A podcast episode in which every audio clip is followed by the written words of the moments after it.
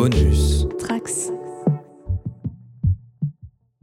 On le connaît pour ses chapeaux de cow-boy, son amour pour les loups, le personnage de Plo Koon ou encore le hockey, sans oublier les séries Clone Wars, Rebels et The Mandalorian. Dave Filoni est aujourd'hui un personnage majeur de la franchise Star Wars et il est donc grand temps de consacrer un épisode à son art et ses obsessions.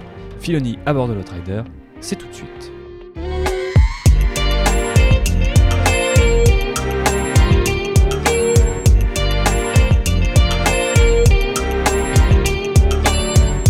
Alors bien évidemment, Dave Filoni n'est pas vraiment à bord de l'Outrider aujourd'hui, mais j'ai quand même deux invités de marque, puisqu'il y a d'abord Manu du podcast Le Point, le Point Pop? Non, Le Coin Pop, qu'est-ce que je dis?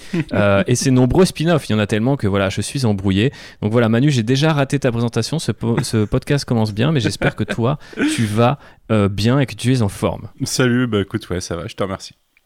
Est-ce que tu es content de nous parler euh, de Dave Filoni et est-ce que tu peux nous dire brièvement un peu c'est quoi ton rapport avec le monsieur parce que euh, il me semble que tu l'as découvert relativement récemment. Ouais, tout à fait. euh, en fait, je. j'ai jamais regardé avant l'an dernier les séries Clone Wars. J'avais vu la première série de Clone Wars au moment de la sortie de La Revanche des Sith, mais je savais que ce- celle-ci avait rien à voir. Et euh, j'avais pourtant euh, deux, deux, deux bons énergumènes qui me répétaient euh, régulièrement euh, que c'était bien et que ça valait le coup. Mais j'étais un peu à l'époque euh, repoussé par l'animation et par le fait que j'étais pas ultra fan de la prélogie. Et en tout cas, de, en tout cas, l'attaque des clones, c'était, c'était vraiment pas mon délire. Et, et j'ai fini par m'y mettre. En fait, j'ai commencé avec le Mandalorian quand c'est sorti. Euh, ça m'a un peu chauffé pour découvrir un peu le reste de ce qu'avait fait Filoni, même si je sais que Mandalorian c'est plus Favreau que Filoni, enfin c'est plus un partenariat qu'une création de Filoni du coup. Euh, mais euh, ça m'a chauffé à me lancer euh, l'été dernier, je me suis lancé en juillet, j'ai regardé tout Clone Wars puis tout Rebels sur juillet-août. Euh, Un bel été. ouais, un bel été, ouais. Je suis vraiment euh, tombé amoureux de, de, de la série et ça m'a ça m'a vraiment euh, revalorisé la prélogie à mes yeux et toute cette période. Euh, je trouve que, avec le recul, je trouve que ce qu'a fait Filoni avec, Star, avec euh, Clone Wars et Rebels, j'ai pas maté Résistance, euh, honnêtement. Ça m'avait vraiment pas l'air d'être exactement dans le même esprit. Peut-être qu'à un moment je tenterai, mais pour l'instant je m'y suis pas lancé. Mais ce qu'il a fait avec Clone Wars et Rebels, je pense que c'est ce qu'il y a de meilleur de Star Wars. Donc, donc voilà mon rapport, c'est que je suis vraiment tombé amoureux de ce qu'il fait sur la franchise en tout cas.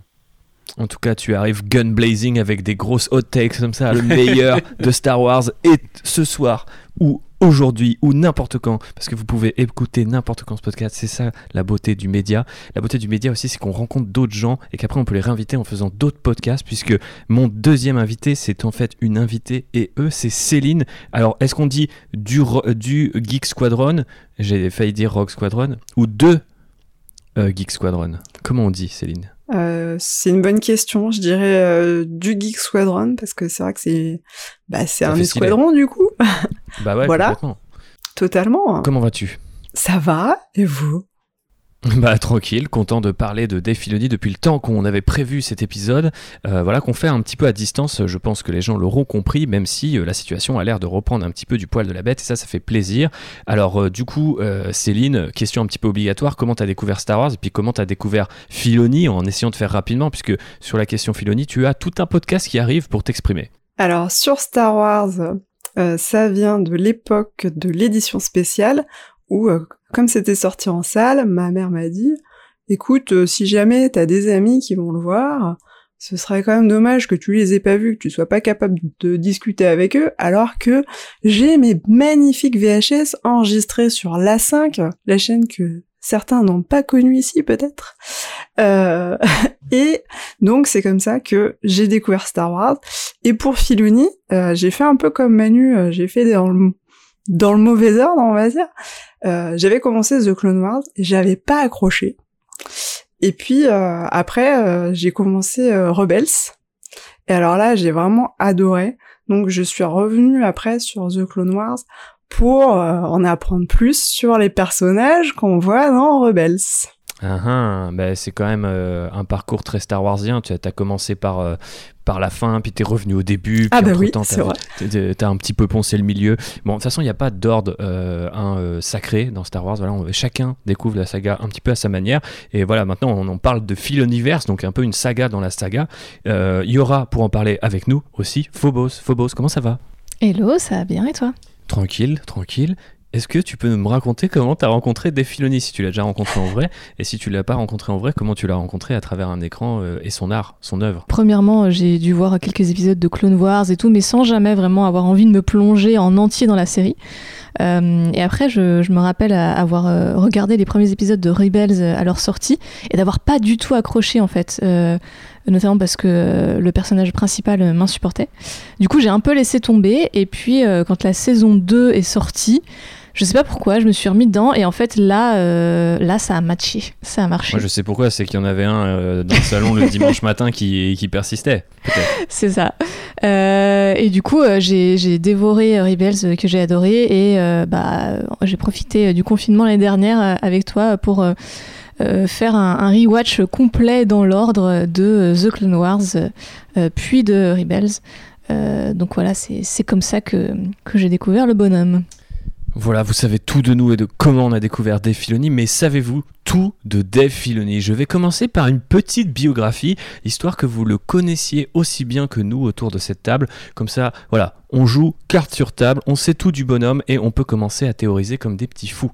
Alors, euh, le monsieur, il est né le 7 juin 1974. Son père était un fan d'opéra et de musique classique. Son oncle et son grand-père étaient des pilotes. Ça, ça, ça, ça va forcément euh, revenir euh, un petit peu dans, dans sa carrière très rapidement. Il est diplômé de l'université de Pennsylvanie en 1996, donc il n'y a pas si longtemps. Quoique, Euh, il commence sa carrière en tant que storyboard artiste, puis assistant réalisateur sur des séries comme King of the Hill, Timo Supremo ou Kim Possible, que vous connaissez sans doute au moins une, en tout cas pour la génération des années 90, dont nous faisons partie. Nous n'avons peut-être pas connu la 5, mais nous avons connu Kim Possible, Céline, voilà. Donc, Eh ben non, moi j'ai jamais regardé Kim Possible, j'étais trop vieille. Eh ben voilà, ouais, parce que ça marche comme ça. hein. À un Bah moment, oui. on n'a plus l'âge de regarder les dessins animés, c'est bien connu. Euh, non, il non, ça rejoint- c'est pas vrai par contre. Ah bon, c'est pas vrai? Ah merde, bah, bah, c'était pourtant sur mon programme. Juste avant euh, la ligne qui dit qu'il rejoint ensuite Nickelodeon pour la première saison d'Avatar, le dernier maître de l'air, que vous connaissez peut-être là aussi. Et c'est là qu'il est repéré par un certain George Lucas. Est-ce que vous connaissez l'histoire? La réponse est sans doute oui, car je vous ai envoyé ce programme en amont, mais peut-être que vous avez pas lu, ou peut-être que vous voulez quand même le laisser euh, faire mon effet d'annonce, ou la raconter à ma place. Qui se lance? Est-ce que quelqu'un connaît l'histoire de comment Dave Filoni a été recruté sur Star Wars? Phobos, elle a pas l'air de connaître. Elle est en train de lire en direct euh, le, le programme. Est-ce que chez, chez Manu, chez Céline, euh, vous voulez vous lancer ou vous me laissez euh, moi, je connais l'histoire. Je connais l'histoire parce que tu l'as écrit dans le programme, donc je vais pas aller faire genre. euh, je, je, je raconte un truc que je savais, tu vois. Moi je l'avais entendu dans les making-of de The Mandalorian, mais je vais quand même te laisser le, le dire parce que je pense que ta, ta petite version. Ouais, j'ai un peu, j'ai un peu story, storytellingisé euh, tout ça. euh, voilà, bam, j'invente des mots. Qu'est-ce que vous allez faire? Euh, des formations professionnelles, C'est ça que vous ça. allez faire. tout, tout à fait. Euh, bref, du coup, nous étions à l'époque en 2005, hein, quand notre ami Dave Filoni reçoit un coup de téléphone et il pense que c'est un canular de ses collègues qui travaillent sur Bob l'éponge. Oh là là, quand même les gars, c'est pas cool. Il y a Lucasfilm qui vient de m'appeler. Et non, en fait, c'est vraiment Lucasfilm. Et c'est vraiment George Lucas qui veut le voir. Et donc, euh, il blague en se disant Ah, mais on est en 2005, il y a la revanche des sites qui est, censé sortir, je vais pouvoir le voir le film avant tout le monde, ça va être génial. Euh, donc, à l'époque, il ne travaille pas à San Francisco, euh, qui est le siège de Lucasfilm. Donc, euh, il prend son avion pour San Francisco. L'avion est en retard, donc il appelle une première fois en disant qu'il sera en retard. Il arrive à San Francisco. Bon, il trouve pas de, de, de, de- voiture, donc du coup, il sera encore plus en retard. Donc, il appelle une deuxième fois. Après, il finit par trouver sur un, tomber sur un taxi. Et il se trouve que il raconte même je ne sais plus où j'ai lu ça, mais je l'ai lu parce que c'est dans le programme et que je connais quand même. Je me base sur des sources. Il raconte même qu'à un moment, euh, du coup, il est dans le taxi, il passe au-dessus d'un pont et un truc, un caillou ou un truc tombe sur la bagnole, ce qui fait qu'il est encore plus en retard. Donc le mec arrive avec 4 ou 5 heures de retard sur, euh, sur son rendez-vous avec George Lucas, donc euh, extrêmement stressé. Il rencontre Lucas dans son bureau. Et regarde un peu les livres qu'il y a dans de bureau de, de Tonton euh, pendant que George Lucas est en train de, de feuilleter un petit peu euh, trop vite euh, son portfolio. Donc il se dit bon ça y est c'est mort, je suis arrivé en retard, le mec il, il a déjà fini, il regarde même pas ce que je lui propose, c'est- terminé. Et là George Lucas lui explique comment un Jedi négocierait. Et il comprend avec cette discussion qu'ils sont déjà dans une phase de négociation et que quelque part, il est déjà l'homme de la situation et c'est lui qui va devoir euh, eh ben, euh, orchestrer un petit peu le projet qui s'appelle du coup The Clone Wars, une deuxième série euh, dans cette époque après celle de Gendy Tartakovsky, pardon, qu'on vous conseille et qui est bientôt disponible sur Disney+. Donc vous allez pouvoir vous faire les deux séries si ce n'est pas encore fait. Mais tout ça pour dire que voilà, cette rencontre un peu coup de foudre va sonner un petit peu le début d'une longue relation professionnelle à la fois entre Filoni et euh, George Lucas et euh, ensuite entre Filoni et la saga Star Wars de manière plus générale. Et c'est forcément une sorte de métaphore où on pourrait en tout cas faire un parallèle entre cette relation-là et la relation qu'entretiennent Ahsoka et par exemple Anakin dans The Clone Wars. Et comme ça, on prouve qu'on est très intelligent et qu'on a bien bossé notre podcast. Qu'est-ce que vous pensez de cette petite anecdote? Qu'est-ce qu'elle reflète sur le bonhomme? Une certaine forme d'humilité, non? De, bonhomie d'ailleurs. Je dis bonhomme, c'est peut-être pas innocent. Qu'est-ce qu'on Bah en ouais, pense mais de- bah, déjà, c'est quand même particulier de te dire que tu es appelé par George Lucas euh, qui, qui a envie de te parler. Je pense que même si tu as un certain succès, euh, je sais pas si Avatar a eu du succès dès sa première saison à l'époque. euh, je sais qu'elle est, elle est réputée, mais je sais pas si ça a fonctionné dès la première saison. Mais euh, parce qu'on peut se poser la question de ce- qu'est-ce qu'a vu George Lucas chez lui pour avoir envie de, le rencontrer, quoi. Mais, euh, mais je sais pas si c'est une question d'humilité. Je pense que tu peux être que humble quand euh, George Lucas t'appelle et veut te voir et tu vas pas te dire tout de suite ah, le mec, euh, il a des grands projets pour moi, tu vois. Je pense que déjà, s'il a, a envie de te montrer la revanche des sites en avance ou euh, ne serait-ce que te demander de- d'être consultant sur un truc, euh, je pense que tu es déjà content. Donc, ouais, je pense que euh, à l'époque, il- dans sa tête, il n'y a aucun moyen qu'il soit dans l'état d'esprit qui, qui, s'emballe, quoi, avant d'avoir découvert les trucs. Ouais, ouais, bah, clairement. Mais après, en plus, ce que tu dis est assez intéressant, Manu, parce qu'il est connu notamment pour être euh, euh, très à l'écoute, euh, tout en restant assez persuasif euh, des Filoni, et que c'est ça que George Lucas a beaucoup aimé chez lui, c'est que malgré tout ce que tu as pu dire, il disait que les gens ont tendance, tendance quand même toujours à vouloir l'impressionner et à se dire bon, si je veux bosser sur Star Wars, il faut que je mette euh, vraiment les, les petits plats dans les grands. Alors que Filoni est arrivé euh, en retard, euh, un peu flippé euh, et a juste écouté un petit peu ce que George Lucas avait euh, à lui dire et ça a cliqué. Alors qu'on peut imaginer qu'il y a peut-être eu des rendez-vous avant euh, euh, où euh, bah, on était plus dans une forme de compétition, un peu comme euh, on l'a tous eu, hein, ce genre d'entretien d'embauche, hein, un petit peu euh, concours de beat, quoi. On va pas, on va pas pour le dire C'est vulgairement. marrant parce que Euh, ça me fait penser à. J'écoute euh, le podcast de Donald Faison et Zach Braff en ce moment sur Scrubs. Donc, Donald Faison Mhm. qui joue euh, Turk dans la série. Et euh, il raconte qu'à un moment, il a été invité au ranch, au, au ranch de George Lucas. C'était pour voir justement la revanche des sites en avance. Mhm.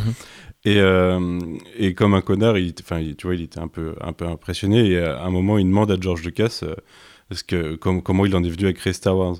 Et il explique que George Lucas se met à lui répondre euh, hyper, euh, tu vois, de façon hyper détaillée, hyper franche, et que lui, il a tellement, il était tellement bloqué dans sa tête en se disant putain, il y a George Lucas qui est en train de me parler de comment il a créé Star Wars, qu'il a pas du tout suivi rien de ce que lui disait George Lucas. Tu vois. Ça, ça te crée Bah, ce genre de blocage de, euh, bah, au final, bah, t'es starstruck et puis, euh, et puis c'est c'est fini, t'es hors de la conversation. Très bonne anecdote pour mettre les choses en perspective. Ouais, on peut se demander si le fait qu'il il lui arrive euh, tant de malheurs, c'est pas justement parce que euh, pour lui c'était important en fait. euh, tu sais le le moment de stress qui fait que tu perds tes moyens et tu fais n'importe quoi. C'était peut-être le karma ou la force qui a rétabli une forme d'équilibre ce jour-là. En tout cas, euh, les choses se sont faites à partir de cette fameuse réunion. Et euh, du coup, euh, bah, les deux bonhommes vont collaborer sur euh, toutes les premières saisons de The Clone Wars. Et aujourd'hui, du coup, on peut dresser un portrait de Dave Filoni qui est quand même assez élogieux, puisque je disais très à l'écoute selon George Lucas, la même passion pour apprendre et enseigner, tout en sachant faire la différence entre les deux d'après Favreau, donc comme le rappelait Manu dans la collaboration qu'il entretient avec lui pour The Mandalorian, et pour Kathleen Kennedy.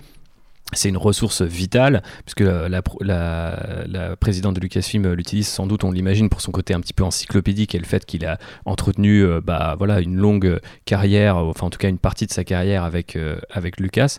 Mais euh, il est aussi dit que en fait avec euh, lui, euh, on pourrait dire qu'elle saute les, étapes, puisque euh, elle explique que quand euh, des gens sont recrutés justement euh, maintenant sur le nouveau Star Wars, qui n'est pas celui de George Lucas, il y a un certain nombre de rendez-vous qui sont faits sur le, le storytelling Star Wars, les archétypes, etc. Comment on raconte une histoire pas que une histoire, mais une histoire Star Warsienne, et qu'avec des Filoni, elle a pas besoin de faire ça, donc forcément, bah, ça l'aide. En même temps, bah, le gars est un vrai vétéran euh, de cette euh, entreprise-là et euh, de cet univers-là aussi. Et je pense qu'au bout d'un moment, bah, c'est très pratique quand on est la chef de ce studio. Voilà pour ce qui fait la spécificité de Filoni quand il taffe sur Star Wars. Mais voilà, faut quand même rappeler qu'il y a eu un petit schisme entre lui et, et, Lucas, puisque bah, voilà, Lucas, à bout d'un moment, est parti, Filoni est resté, mais c'est euh, finalement en restant qui nous permet de nous faire un petit podcast euh, aujourd'hui. Qu'est-ce que qu'est-ce que vous il pensez a marqué alors la coup, transition en plus entre les deux époques du coup. Bah ouais, complètement en, en c'est une créant place un peu le premier truc euh, post-rachat quoi. Avec Mm. Rebels. Place un peu particulière, tu dis Manu, ouais, tu, tu veux un petit peu élaborer peut-être? Bah, c'est vraiment euh, quand, quand- moi j'ai j'ai découvert Clone Wars euh, en ayant conscience de son histoire, en ayant conscience des pauses et de, de l'attente que vous avez pu avoir. Euh, mais moi, je l'ai découvert d'un coup. Et euh, ce qui est intéressant, c'est de voir comment euh, son œuvre est fluide et autocohérente, alors que, euh, ça, a commencé avec Lucas et, que ça s'est fini après le rachat de, par Disney, qui, euh, en général, dans une, dans une, façon de produire, euh, vient avec ses gros sabots et a tendance à un peu changer les choses. Souvent dans la forme, parfois, parfois un peu dans l'esprit. Là, dans l'esprit, pour moi, ça n'a pas changé. Dans la forme, ça n'a fait qu'en gagner en, qualité et en, en moyens de production. Ça se ressent vraiment. Euh, mais, euh, mais dans la façon de travailler, j'ai pas vraiment l'impression que ça ait. euh, que, que, que- j'ai un peu l'impression que Filoni il est passé entre les gouttes quoi que Mhm. il est resté là qu'il avait une bonne place euh, je vois personne d'autre en fait dans, dans l'univers Star Wars euh, dans la prod en tout cas qui a, qui a réussi à faire ça si ce n'est des acteurs bien sûr qui se transmettent de génération en génération mais c'est pour ça que c'est presque chez lui que je trouve le, la plus forte cohérence dans la construction de l'univers en fait parce qu'il est il fait ses bails dans son coin peut-être qu'il il bénéficie probablement de l'intérêt moindre pour la télévision que pour le cinéma et du coup les, gens, les enjeux sont beaucoup moins importants hein. je pense que ça, joue beaucoup dans le fait qu'il soit resté à, cette position là quoi C'est vrai que le rachat de Disney, c'est assez étonnant que Dave Filoni il ait suivi, euh, puisque euh, quand Disney rachète, euh, ils arrêtent The Clone Wars. Clairement, il y a un espèce de comment dire, pas de prélogie bashing, mais presque. Enfin, on parle très peu de la prélogie. Il y a très peu de proders qui sortent autour de la prélogie pendant toute la première partie de, de du rachat de, de l'ère Disney. Euh, on, fait vraiment la part belle euh, du coup à, à cette nouvelle trilogie, ce qui est normal, mais aussi à la trilogie originale. Et la prélogie est vraiment euh, laissée de côté. Et pourtant, euh, Dave Filoni va se réengager dans euh, le projet euh, de Rebels. Et puis, euh, ben, finalement, euh, il, il a réussi à regagner euh, les lettres de noblesse de la prélogie et à refaire une saison de The Clone Wars et, et maintenant The Bad Mhm. Batch. Et, enfin, c'est vraiment impressionnant parce que finalement, avec lui, il a réembarqué euh, la prélogie, quoi. en faisant en plus un peu son forceur euh, dans, le, dans, Ouais. dans ce que j'ai du sentiment, c'est que le mec il se construit son univers en ok du coup vous me changez d'époque mais c'est pas grave je vais prendre la suite des personnages que je traitais et du coup euh, ça crée l'envie de revenir euh, en arrière et de découvrir euh, le passé de ces personnages et du coup de continuer son histoire originale je trouve que c'est très finement mené en tout cas dans, dans, sa façon de faire C'est un travail de longue haleine. je pense que si on le savait plus malveillant, on parlerait même d'un travail de sap, tu vois. Il serait anti-Disney, il resterait là en infiltré. D'ailleurs, il y a des gens qui disent ça, hein, mais voilà, ne croyez pas tout ce qu'on raconte sur Internet. Mais il y a un vrai truc là-dedans, ouais, comme, comme, comme vous dites, Céline et Manu, hein, un truc de, de, sur la durée, une forme de consistance aussi, et puis cette idée que son nom est maintenant associé à Star Wars comme euh, alors personne euh, ne, peut prétendre être au, au niveau de Lucas mais c'est vrai qu'après Lucas et les acteurs il y a assez peu de gens qu'on va forcément associer à la saga. Donc euh, il y a peut-être par exemple Ralph McQuarrie ou Joe Johnston ou le, Lawrence Kasdan par exemple parce qu'ils ont écrit voilà trois Star Wars ou quatre. Mais Filoni maintenant c'est presque tu vois enfin en termes de- d'époque et de d'histoire qu'il a touché c'est euh, assez énorme et euh, c'est toujours lui et c'est toujours avec sa propre patte consistante Mais ce qui est marrant, c'est que ce tissage, on le voit particulièrement avec The Bad Batch. The Bad Batch, ça prend la suite directe de, euh, sa première série du, coup de The Clone Wars, donc ça reprend après que ça, ça soit terminé. Et euh, on a cinq épisodes, il a tiré des fils de toutes les époques, de toutes les époques sur lesquelles il a travaillé, voire même pas travaillé. Et du coup, euh, et du coup, je, enfin, c'est ça qui fait la force de son truc, quoi. C'est que il crée vraiment un sentiment de, de cohérence et de partage euh, au sein de toutes les époques que tu vécu avec les Skywalker auparavant. Complètement. Mais vu que tu me tends une belle perche là, Manu, je vais la saisir. Je vais vous demander, euh, mes chers invités, de discuter un petit peu avec moi de ces habitudes. Hein. C'est forcément une des grandes catégories de ce podcast, puisque euh, comme Manu le tease un petit peu à sa manière, eh ben, on remarque euh, qu'un certain nombre de choses reviennent. Une forme de continuité aussi dans ce qu'on entendait dans vos mots. Est-ce qu'on commence par là avec, voilà, par exemple, cette idée de suivre les personnages sur plusieurs saisons, plusieurs époques, parfois plusieurs séries, même plusieurs médias maintenant aussi? Est-ce que ça, pour vous, ça fait partie de l'attrait euh, Filoni? Euh, je te donne tout de suite, je te redonne la parole tout de suite, Céline, et je vais envie quand même de parler à Manu parce que c'est un grand mangeur de comics et il y, a quand même peut-être cette fibre là, tu vois, qui résonne chez toi et qui résonne aussi peut-être chez pas mal de gens qui lisent des médias qui sont comme ça, tu sais, réel mais sur la durée, quoi. Bah, sa, sa, gestion de la continuité. Alors déjà, c'est bien que tu commences à parler de séries. Il y a tu sais, il y a, ce fameux débat qu'on a à chaque nouvelle série, et bah, comme tu connais mon rattachement au Marvel Cinematic Universe, il y a eu deux séries, il y a eu à chaque fois la question qui a été posée, de est-ce que c'est une série ou est-ce que c'est un long film Question qui me fait péter un plomb, euh, parce que le format sériel, euh, sa particularité, c'est d'avoir un certain nombre d'épisodes et de développer ses personnages sur plus de temps. Et ça, euh, bah, ça en effet, chez Filoni, c'est c'est pas une marque de fabrique parce que ça vient de la série télé, donc forcément, mais c'est quelque chose qu'il maîtrise parfaitement. Euh, sa façon de gérer les arcs euh, dans Clone Noir, c'est assez fascinant. Sa façon de gérer les arcs et d'aller revenir entre des. C'est pas. c'est pas euh, mince, chronologique que Clone Wars. tu fais des sauts dans le temps ou, en arrière, des choses comme ça de temps en temps. Euh, mais euh, mais il, joue son dosage de, de plaçage d'éléments, de reprise plus tard dans une saison. Euh, la, gestion, par exemple, des, des, des, rookies, des choses comme ça, et de, de, toute cette histoire sur un, certain nombre de, de clones qu'on suivra à travers les saisons. c'est parfaitement dosé. Et puis, l'évolution de Obi-Wan, Anakin et Ahsoka. Ahsoka, on en reparlera un peu plus tout à l'heure, mais je pense que c'est un des personnages sur lesquels il, joue le plus à travers les séries, puisqu'on le, on la retrouve tout le temps, quoi, au final.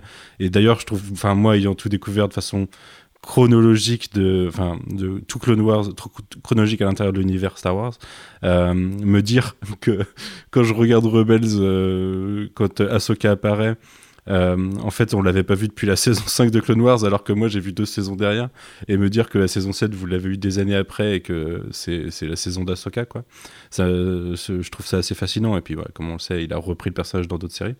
Mais euh, ouais, sa, façon de jouer avec la continuité, en effet, c'est très comics. Euh, même si ça se déploie beaucoup ces dernières années sur les franchises ciné avec des préquels, des choses comme ça. Mais aller explorer différentes périodes d'un personnage, euh, de cette façon-là, ou le voir que euh, sporadiquement à travers différentes œuvres, c'est quelque chose qui, qui, se fait beaucoup hein, dans l'univers d'ici ou l'univers Marvel. Donc, euh, ouais, en effet, on a peut-être une habitude, mais je sais pas. D'ailleurs, Filoni, c'est un, un, mec qui est fan d'animation, fan de comics, fan de Star Wars à la base. Je pense, je pense que c'est plutôt un fan d'animation. On parlera peut-être notamment de son amour pour euh, euh, l'animation japonaise un peu plus tard, mais euh, je sais pas s'il est très comics. Après, il a collaboré sur les comics, tu vois, par exemple Kenan et tout ce qui est à l'époque sortait avec Rebels, mais après, bon, tu sais, on qui vient de se, qui vient de se faire décanoniser d'ailleurs, Kenan. Exactement, voilà. Et je ne voulais pas aller sur ce terrain, mais effectivement, le champ est un petit peu miné, donc ne rentrons pas sur ce sur cette zone un petit peu dangereuse. Revenons sur la continuité. Est-ce que toi ça te parle, Céline, toute cette, tout cet aspect-là? Alors euh, moi, ça me parle totalement parce que je suis quelqu'un qui aime mieux finalement le format série euh, que le format film.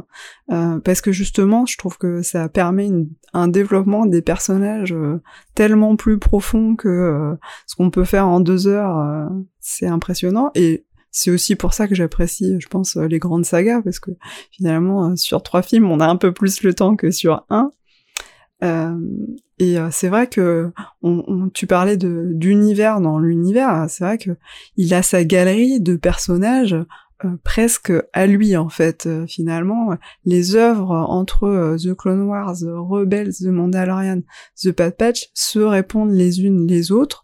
euh, sur un certain nombre de personnages. Je pense qu'on va en reparler de, de certains précisément, mais euh, très clairement, finalement, ça se raccroche au film par certains personnages principaux, bah, forcément Anakin, Obi-Wan euh, dans The Clone Wars, mais euh, tout le reste de la galerie de personnages, c'est un univers en soi euh, de euh, Filoni qui va suivre dans toutes les dans toutes les œuvres. Et, et finalement, c'est un univers qui transpire pas tant que ça dans les films, sauf le retour de Dark Maul qu'on va aller voir dans Solo et So dans Rogue One, qui sont finalement les les deux Star Wars standalone et finalement, les, les grandes sagas vont pas du tout avoir de, de transpiration, de d'influence de cet univers euh, Filoni. Non, mais par contre, il, il, fait aussi les choses dans l'autre sens. Dans, dans Clone Wars, il utilise beaucoup euh, les membres du Conseil Jedi qu'on ne voit que très peu euh, mm, vrai. Dans, dans, dans, la prélogie. Et, et, il, en développe des, il en développe de façon, de façon hyper intéressante. Quoi. Que ce soit Kit Fisto, Plo Koon, la, euh, mince, la... Luminara, Deli. Ouais, c'est ça, ouais. C'est à elle que je pense. je trouve ça hyper intéressant, quoi. Parce qu'on a, c'est des personnages euh, où euh, quand tu les vois dans les films, tu te dis ça doit être stylé quand même. Ça doit être des mm, personnages mm. stylés à voir se battre ou, ou même quelle est leur personnalité ou autre. Et là, bah, ils développent un peu et, et je trouve ça hyper intéressant. Je me demande d'ailleurs quel était le postulat de départ de, enfin, que y a dit George Lucas dans euh, quelles, étaient, les grandes lignes qu'il voulait. Et euh, il a dit vas-y prends les jouets et fais ce que tu veux ou, euh, il y avait des règles il y a un truc qu'on sait là-dessus c'est que avec Rebels il a dit qu'il était revenu au pitch de base de Clone Wars. Et je crois que le pitch de base de Clone Wars synthétise un peu Filoni pas mal parce que il y a cette idée que c'est un groupe façon mercenaire ou l'agence touriste qui en fait est à bord d'un cargo qui deviendra le Twilight, le vaisseau que a Anakin euh, euh, dans, la, dans la série de temps en temps, surtout dans les premières saisons. Et euh, donc en fait, ils sont dans ce cargo-là, et en gros, ils faisaient un équipage de Faucon Millennium un peu détourné, et je pense qu'il y avait aussi ce côté un peu euh, trollesque qu'on retrouve chez George Lucas comme Filoni. Et je crois que l'idée, c'était qu'il y avait un Gungan en fait à l'origine dans le dans l'équipage, et il me semble qu'il y avait aussi une sorte de Jedi renégat qui aurait une girlfriend en fait. C'est carrément plus rebelle du coup que Clone Wars. Ouais, voilà. Et donc en fait, c'est c'est quasiment le pitch mot pour mot de, de, Star Wars Rebels, sauf que tu remplaces un Gungan par un Lassat, mais c'est à peu près la même chose. Donc je pense que c'est peut-être aussi pour ça, quelque part, qu'il est resté avec, euh, avec Disney, parce que les mecs voulaient tout de suite embrayer sur la trilogie originale, et il s'est dit, bah tiens, c'est peut-être l'occasion de faire, tu vois, ce truc de... de euh, les, petites gens qui voient la grande guerre ou la, la grande histoire, et par rapport à ce qu'on disait sur les Skywalker, là aussi ça rentre là-dedans, c'est-à-dire ils les développent pas eux parce que quelque part ils ont déjà leur saga et c'est plus de voir comment ça impacte les autres, y compris ceux qui ont l'air cool. Il y a vraiment cette idée de chez Filoni aussi, il le fait bien, mais il a quand même un instinct de faut tout expliquer qui chez d'autres gens provoque des catastrophes assez ultimes et chez lui bizarrement ça passe, je sais pas pourquoi, mais euh, le mec a quand même expliqué des trucs jusqu'à euh, jusqu'à dans l'épisode de The Bad Batch de cette semaine, donc euh, voilà, vous aurez sans doute l'épisode un peu plus tard, mais voilà, cette semaine il s'est passé quelque chose dans un épisode de Bad Batch, le cinquième, voilà, ceux qui ceux qui ont vu savent, on va pas vous gâcher la surprise, mais mais voilà. Est-ce que euh, Phobos, tu as un truc à ajouter sur la question de la continuité ou est-ce que tu veux qu'on passe à un autre sujet qui te, qui te parle par rapport à Filoni et à, sa, façon de raconter les histoires? Bah justement, euh, je, je, vois un lien assez fort. Euh, tu disais qu'il explorait quand même des personnages qu'on a vus dans les films, soit Obi-Wan, Anakin. et ce que je trouve très intéressant dans, dans The Clone Wars, c'est la manière dont il développe aussi Padmé, qui a été un peu, euh, même carrément mise de côté dans, dans l'épisode 3. Euh, et là, du coup, enfin moi je, les ai vus après coup les, les séries les, les, saisons de Clone Wars. Ce sont elles sont sorties après. Ouais, en 2008 on retrouve ce personnage de Padmé Amidala et de euh, euh, on suit ses aventures, on comprend un petit peu mieux qui elle est, euh, ses convictions politiques, tout, ce qu'elle a essayé de faire en fait pour essayer de, d'empêcher la chute de la démocratie, etc. Que, qui n'est pas tant que ça exploré dans, dans les films. et c'est quelque chose que je trouve hyper intéressant et justement ça pour moi, c'est aussi une des, forces de, de Filoni sur ces séries-là, c'est la place qu'il donne aux personnages féminins. Et voilà, on, le disait, parmi les personnages qu'il exploite, qu'on voit seulement très ponctuellement, il y a pas mal de Jedi femmes. et ben voilà, notamment euh, une qui n'apparaît pas du tout dans les films, mais qui pourtant est très importante, c'est Ahsoka, bien sûr, euh, qui est donc la, padawan d'Anakin.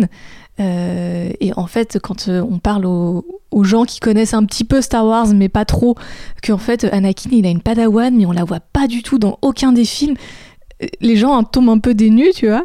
et, et, du coup, je trouve ça hyper intéressant que ben, lui, ça soit quelque chose qu'il a envie de, voilà, de, d'explorer. De, euh, alors d'une manière toujours très particulière, je trouve que ces, personnages féminins se, répondent toujours un, peu les uns les autres, euh, sont toujours assez, semblables, euh, mais au moins ils ont le mérite d'exister et d'avoir...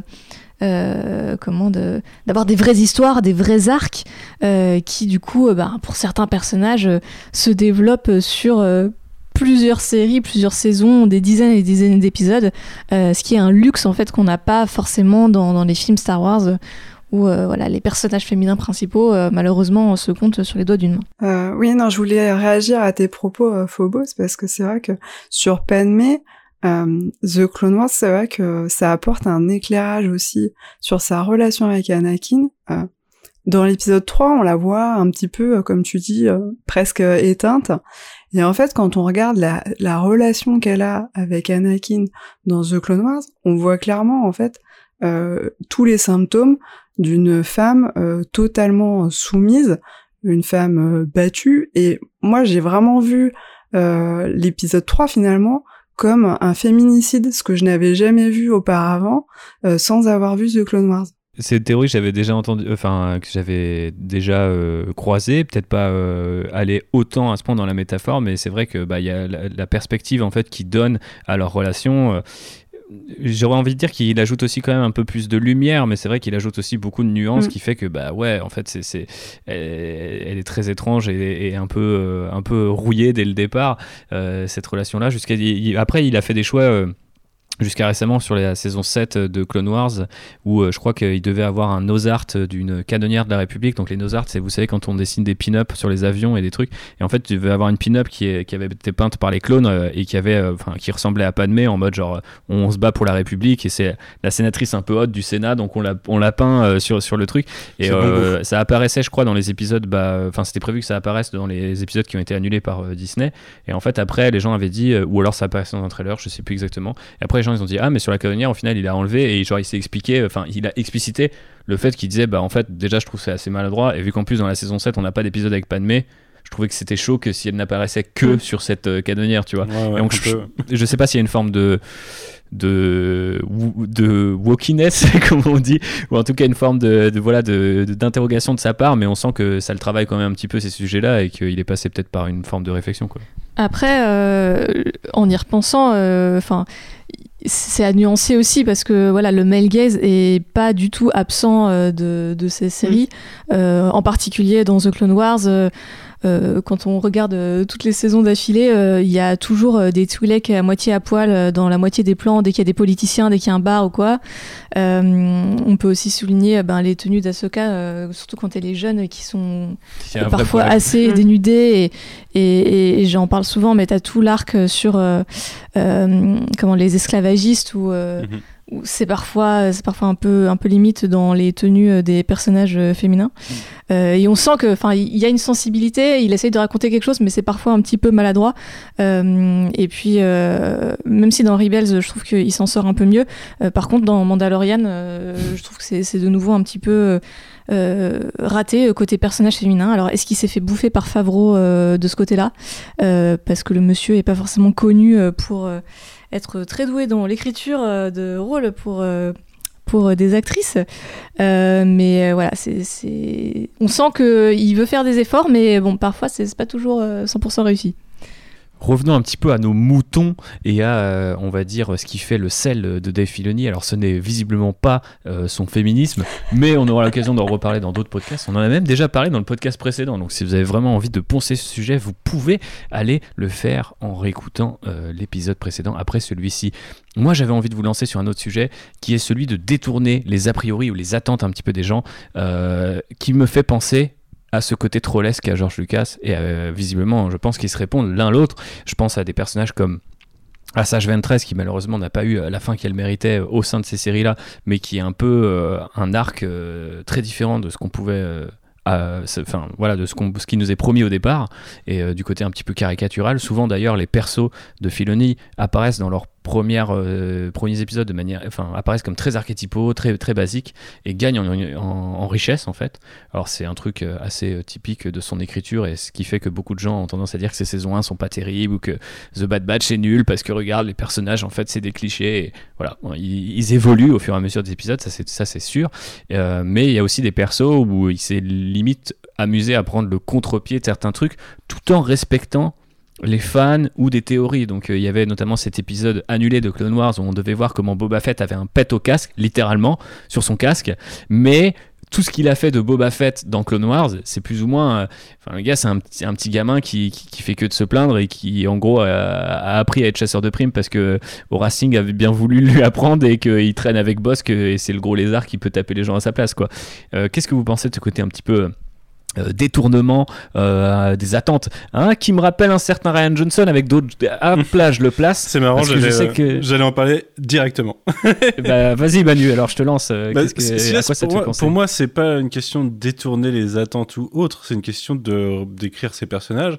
Et les attentes des fans en fait tu peux pas les tu peux pas les, les contrôler mais je trouve ça je trouve ça intelligence que Ryan Johnson et, et Filoni font parce que je trouve ça con de dire que 30 ans après, 30 euh, ans après le dernier film dans, lequel tu l'as vu, Luc sera le même Luc que, que, que tu as connu. Et du coup, de projeter une image qui, euh, qui ne prend pas en compte du tout tout ce qu'il a pu vivre d'ici là. Et c'est pareil, euh, c'est pareil avec Boba Fett, du coup. Euh, pour moi, pour moi, se dire que Boba Fett, il a toujours été comme euh, on le voit dans, euh, on le voit très peu en vrai, du coup, dans, dans la trilogie originale. mais se dire qu'il a toujours été comme ça, ça n'a pas de sens. Et en plus, quand tu le vois gamin, bah, tu te dis que, enfin, tu vois, correspond pas forcément à ce que tu avais en tête. donc déjà, George Lucas avait joué un petit peu avec le personnage en disant ça pourrait être autre chose que ce que vous attendez. Et pour moi, Filoni, c'est juste dans cette, dans cette, dans cette lignée-là, mais ce que tu appelles détourner les attentes, pour moi, c'est ajouter de la complexité, en fait, et développer des personnages sur du long terme. Euh, ça me paraît assez logique, en fait, d'un point de vue scénaristique. Je trouve ça c'est peut-être en fait euh, le fait d'être fixé sur le cinéma qui, euh, qui change les. Chez moi, comme tu le sais peut-être, j'ai plutôt, je suis plutôt série télé que film dans, dans, dans, ma vie et dans, dans, ma jeunesse, j'ai plutôt regardé des séries télé. C'est peut-être que tout simplement ça te, ça change ton, ta façon d'appréhender les schémas narratifs. Et c'est un film, euh, bah, quand tu as trois fois deux heures pour raconter une histoire et que tu as une demi-douzaine de personnages à développer dans, dans, l'ensemble, tu peux pas, tu peux pas, enfin, tu es obligé d'utiliser des, des, des, lieux communs, des clichés, des, des caractéristiques hyper définies euh, à un instant T pour que ton spectateur se repose dessus parce que tu pourras pas lui donner le background.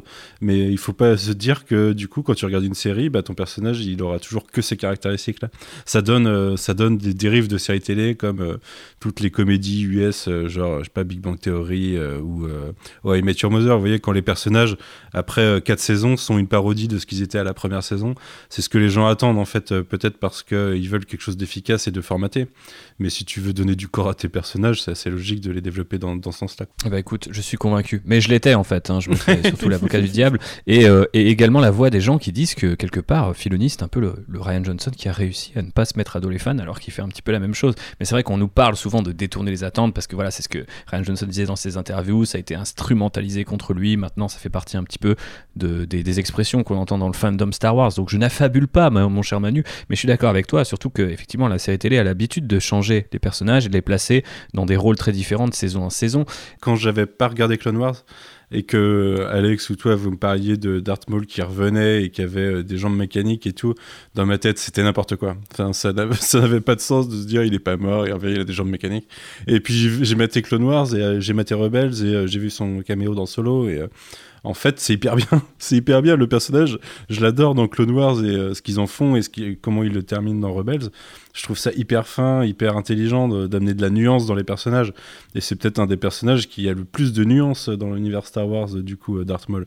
Je trouve ça hyper bien ce qu'ils ont fait on se fera un petit point personnage. Mais avant ça, du coup, euh, Céline, est-ce que toi, ce côté un petit peu euh, twist, euh, ça, ça, te parle, ça t'intéresse, ça t'embête Ou est-ce qu'au contraire, c'est ce qui te fait revenir à Filoni? Parce que tu sais que tu vas avoir des surprises. Alors, j'aime bien le fait qu'il ajoute des nuances, en effet. Je trouve que tous ces personnages sont assez nuancés.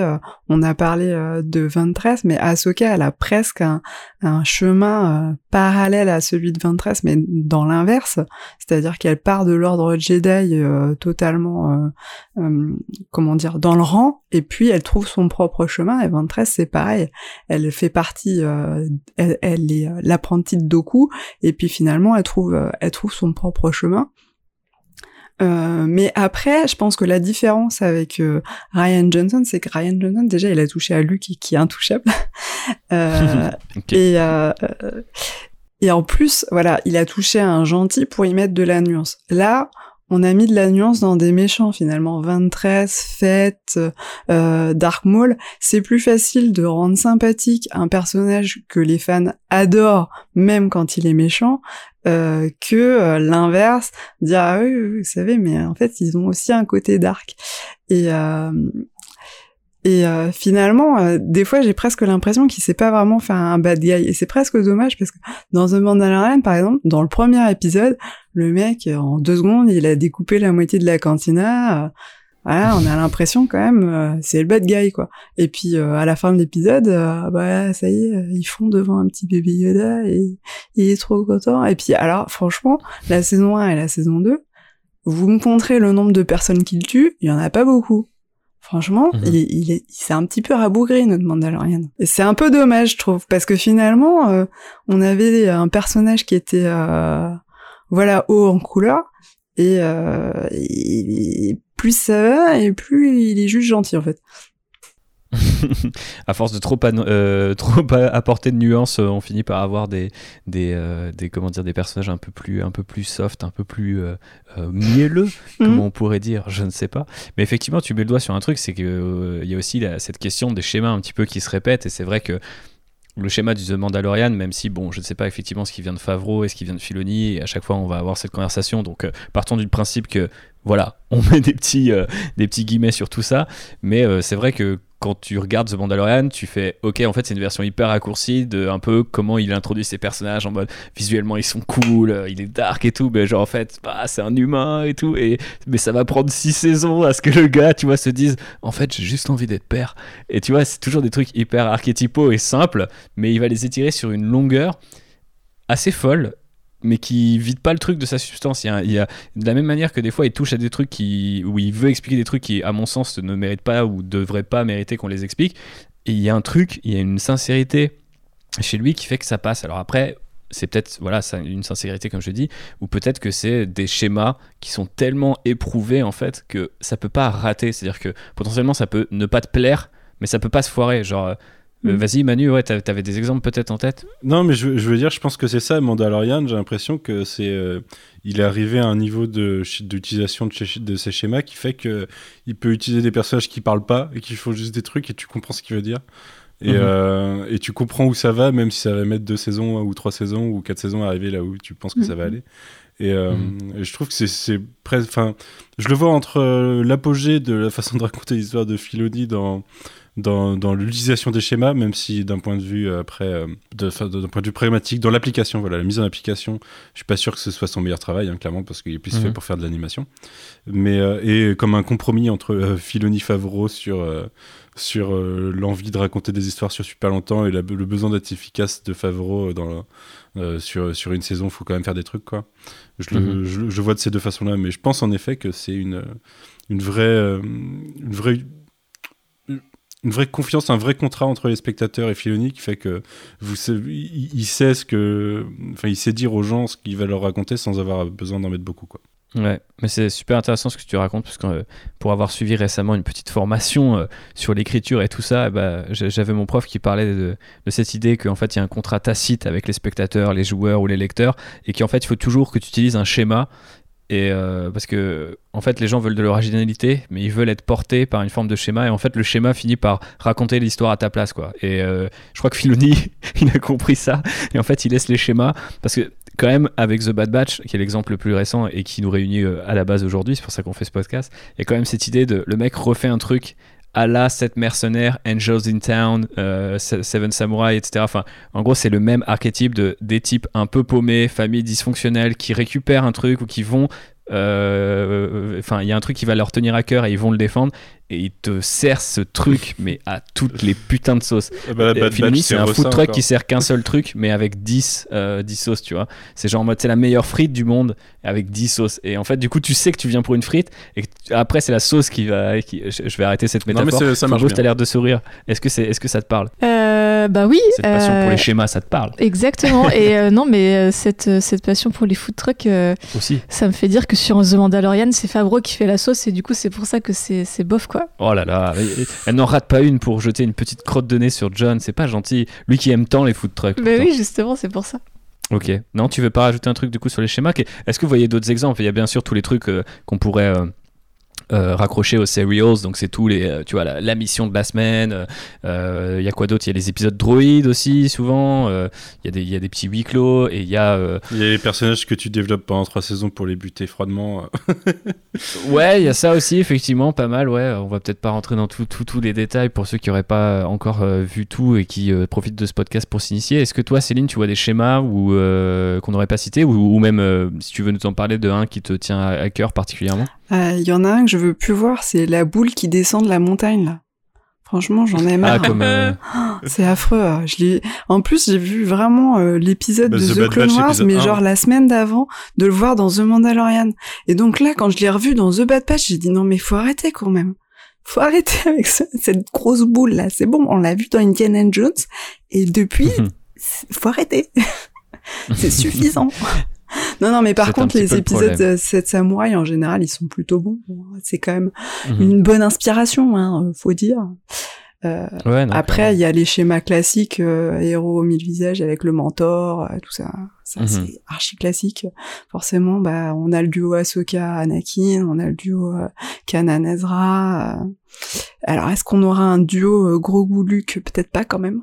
Bah, on verra, mais c'est vrai que c'est assez marrant de voir à quel point il a euh, intériorisé cette euh, passion qu'avait Lucas aussi sur les schémas et notamment euh, tout, tout ce qui est Campbell en fait. Donc lui, le personnage qui serait proche du côté obscur aussi. Ouais, bon, ça après, ça, vient de schéma ou est-ce que c'est le poncif de toute la putain de saga ou de la franchise, je ne sais pas. Mais euh, ouais, non, mais c'est assez ouf de, de, de, en discutant avec vous, de voir apparaître encore de nouveaux parallèles euh, entre les deux. C'est vrai que j'avais pas forcément pensé à ça aussi. Même si c'est vrai que Filoni, euh, on aura peut-être l'occasion d'en dire deux mots, mais va souvent piocher peut-être encore plus que Lucas du côté de l'Asie en fait sur certains trucs. moi, j'ai l'impression, voilà, après Lucas a pas caché son amour pour Kurosawa et ses acteurs, mais et vraiment même des schémas ou même des approches de certains personnages qui me font dire qu'il va vraiment euh, plus loin. Mais euh, on en reparlera tout de suite en prenant l'exemple d'un certain personnage. Je voulais qu'on parle d'abord de la relation assez particulière qu'il entretient avec l'univers étendu, l'ancien univers étendu, donc euh, pas forcément le, canon actuel, mais ce qu'il y avait avant. Et euh, puisque c'est Céline qui m'a fait remarquer que j'avais oublié ça dans mon programme, et à juste titre, Céline, je te donne la parole sur cette question. Oui, alors c'est vrai que je voulais évoquer cette, cette relation, c'est une relation un peu complexe. On a un peu l'impression que c'est un je t'aime, euh, moi non plus. Ça a mal commencé avec The Clone Wars déjà. Bon, les bouquins qui se passés à ce moment-là ont dû être ramassés sur la timeline parce que il allé officiellement euh, de l'épisode 2 à l'épisode 3 et puis bon on a dit bon en fait ils se passent tous en 6 mois histoire de laisser de la place à The Clone Wars. Euh, donc bon ça c'est une petite timeline, c'est un peu anecdotique.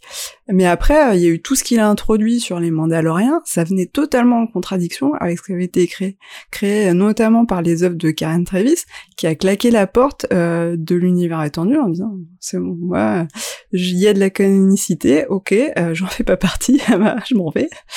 Voilà, euh, et, euh, c'est dommage parce que c'était probablement une des meilleures euh, auteurs de l'univers étendu.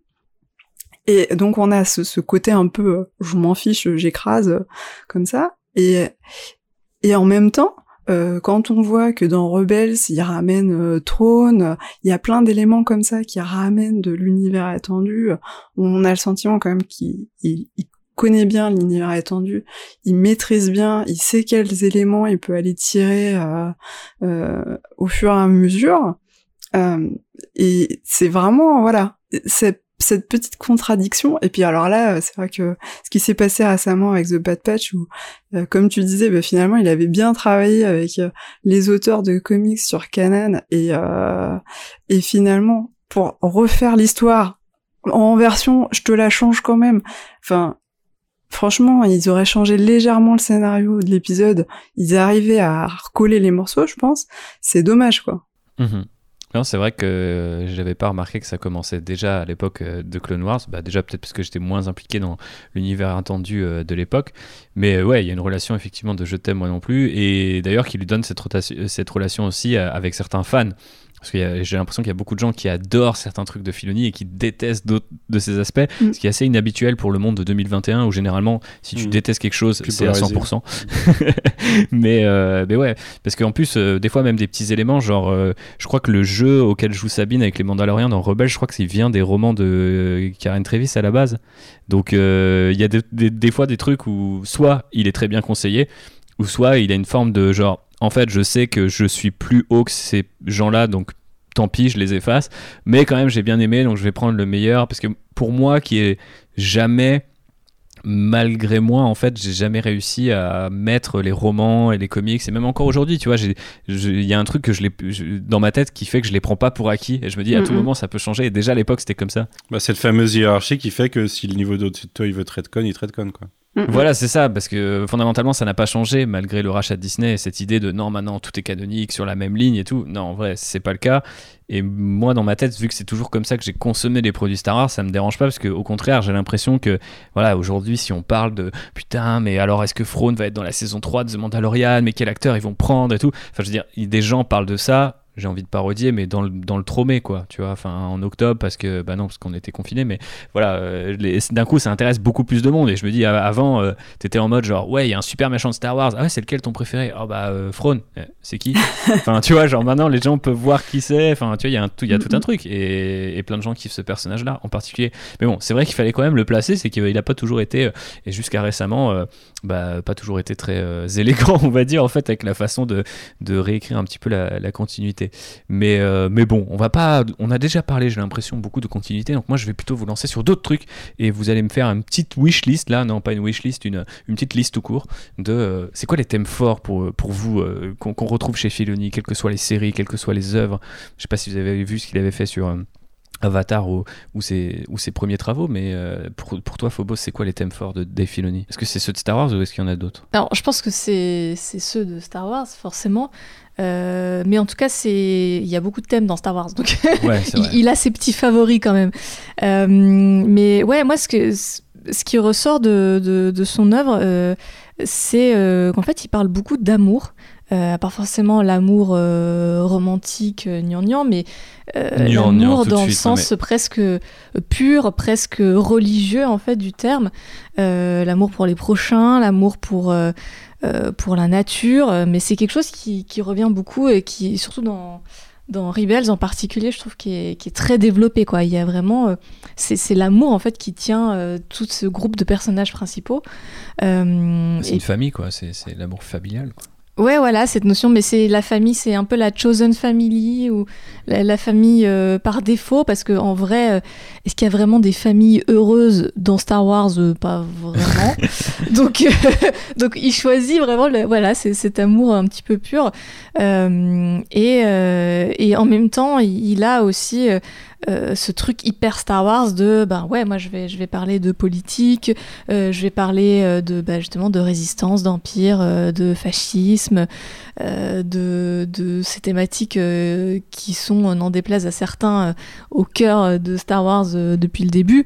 Et lui eh ben il y va enfin dans The Clone Wars on a aussi bien les missions d'Anakin et d'Obi-Wan sur, sur le champ de bataille que des épisodes entiers où c'est Padmé qui va faire de, la négociation politique euh, et, on sent que voilà il y, a cette envie d'explorer ces sujets-là aussi à travers le personnage de So Guerrera sur ben, quelles sont les différentes manières de, résister au fascisme. Est-ce qu'il y a une bonne manière ou pas? Est-ce qu'il y a des voilà est-ce qu'il y a des choses euh, euh, à ne pas faire pour ne pas justement tomber du côté obscur quelque part quand on, on, résiste à la violence? Enfin je trouve que ça voilà, c'est des thèmes qui sont très Star Warsiens euh, et qu'il a pris vraiment à, bras le corps euh, et qu'il qui l'explore euh, de manière plutôt brillante. Manu, est-ce que tu as d'autres thèmes? Alors déjà, en effet, il y a l'amour, mais il y a un thème très Star Wars, c'est l'espoir, qui, qui, revient pas mal et,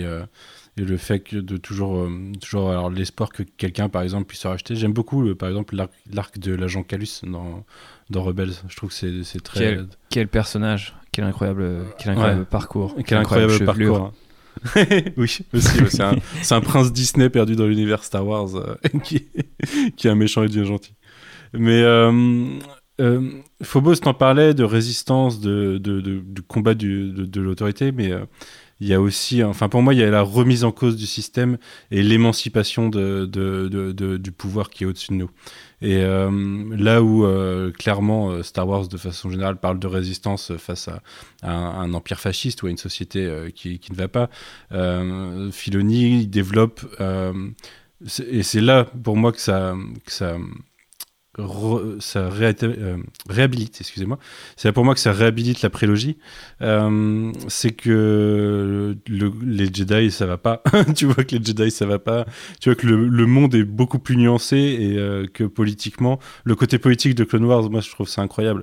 Et je voulais en parler tout à l'heure quand, quand Phobos, tu parlais de la euh, du fait qu'on voyait beaucoup plus Padmé et que ça, améliorait le personnage, mais en fait ça améliore toute la prélogie parce que moi quand je mate la prélogie, euh, j'ai beau lire le, le, le, le, le mince le déroulé euh, qui lance la menace fantôme, je comprends rien à la situation politique à la base, tu vois.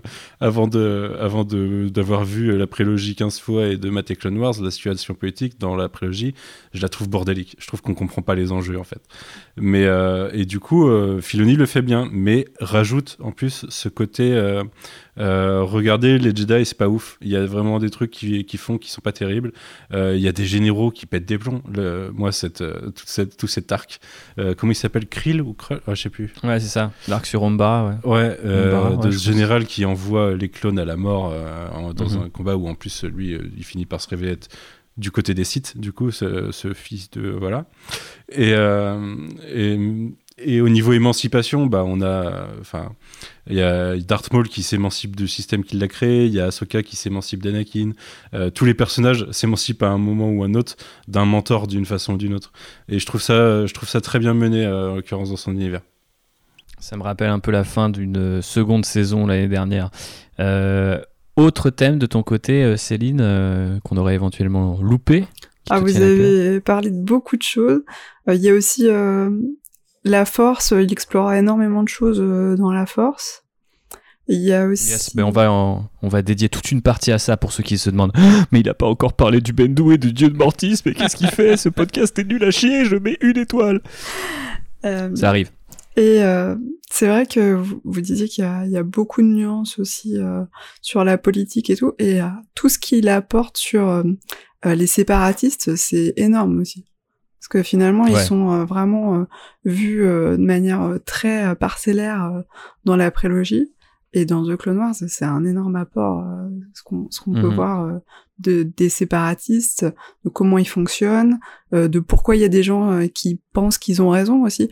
Tout l'arc avec avec Barry Sophie, on, on comprend que il y a des gens qui qui soient contre finalement cette république Et on comprend que cette république, clairement, elle est défectueuse et qu'elle va amener à un empire. Et il a toujours quelque chose à rajouter parce que dans, tu vois, dans Clone Wars, tu vois euh, le positionnement de Camino dans tout ça.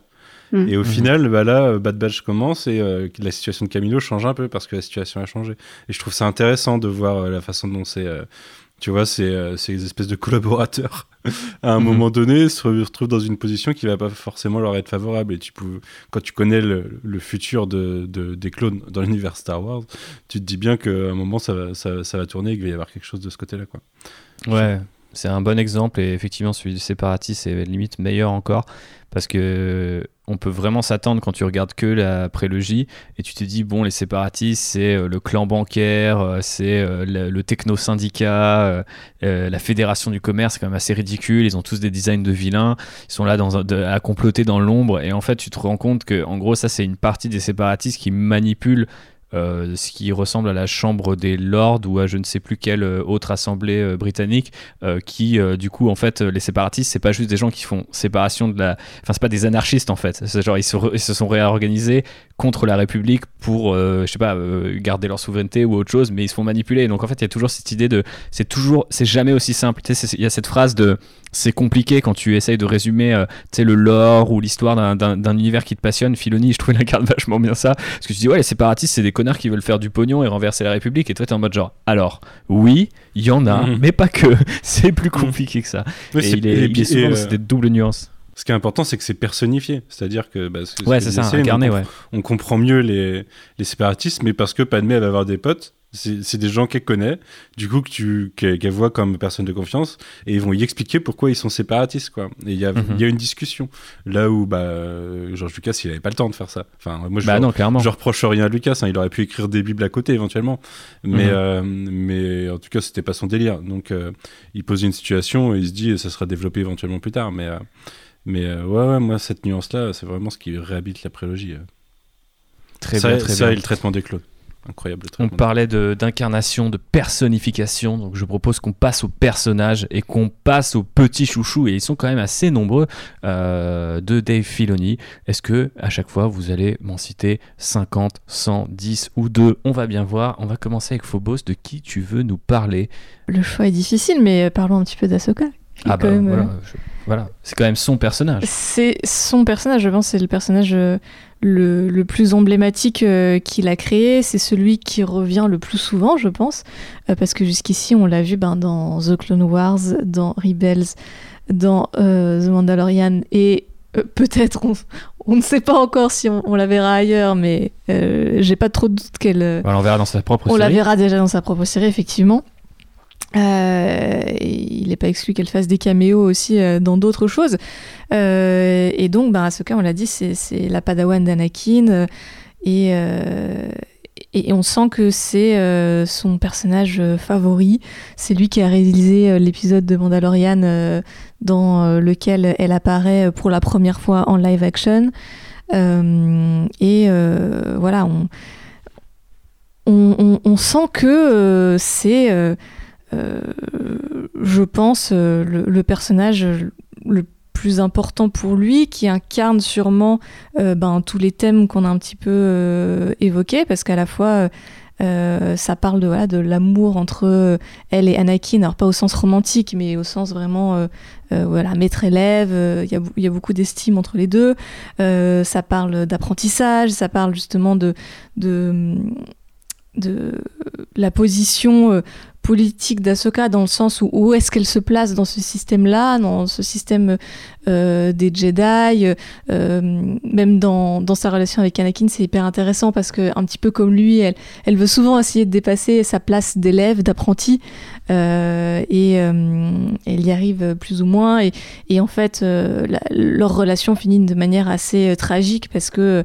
en gros, Anakin et le reste des conseils Jedi est, manipulé en fait par Palpatine pour faire croire qu'Ahsoka euh, est, est une traître. euh, et et c'est comme ça en fait que voilà, elle, elle est chassée en fait euh, de, de l'ordre Jedi, mais en même temps elle n'est pas si fâchée que ça de s'en détacher parce qu'on sentait qu'il y avait des dissonances et, elle a jamais vraiment cherché à le rejoindre et, encore aujourd'hui au, point où on en est dans, son- histoire elle refuse quelque part un petit peu de, se définir, elle refuse un petit peu le, le rôle que les gens essayent de lui refiler. Hein. Je pense que euh, c'est pas pour rien qu'elle apparaît euh, pour euh, refuser la garde de gros goût, alors que a priori n'importe quel autre Jedi aurait plus ou moins accepté. Mais voilà, je pense qu'elle elle, a plus envie qu'on lui dicte sa vie et, et en même temps, elle sait pas forcément ce qu'elle a envie de faire. Enfin, c'est un personnage qui est toujours un petit peu flottant euh, et, et, je pense que ça, ça, reflète en fait pas mal d'obsessions, de questionnements, sûrement de, de Filoni aussi.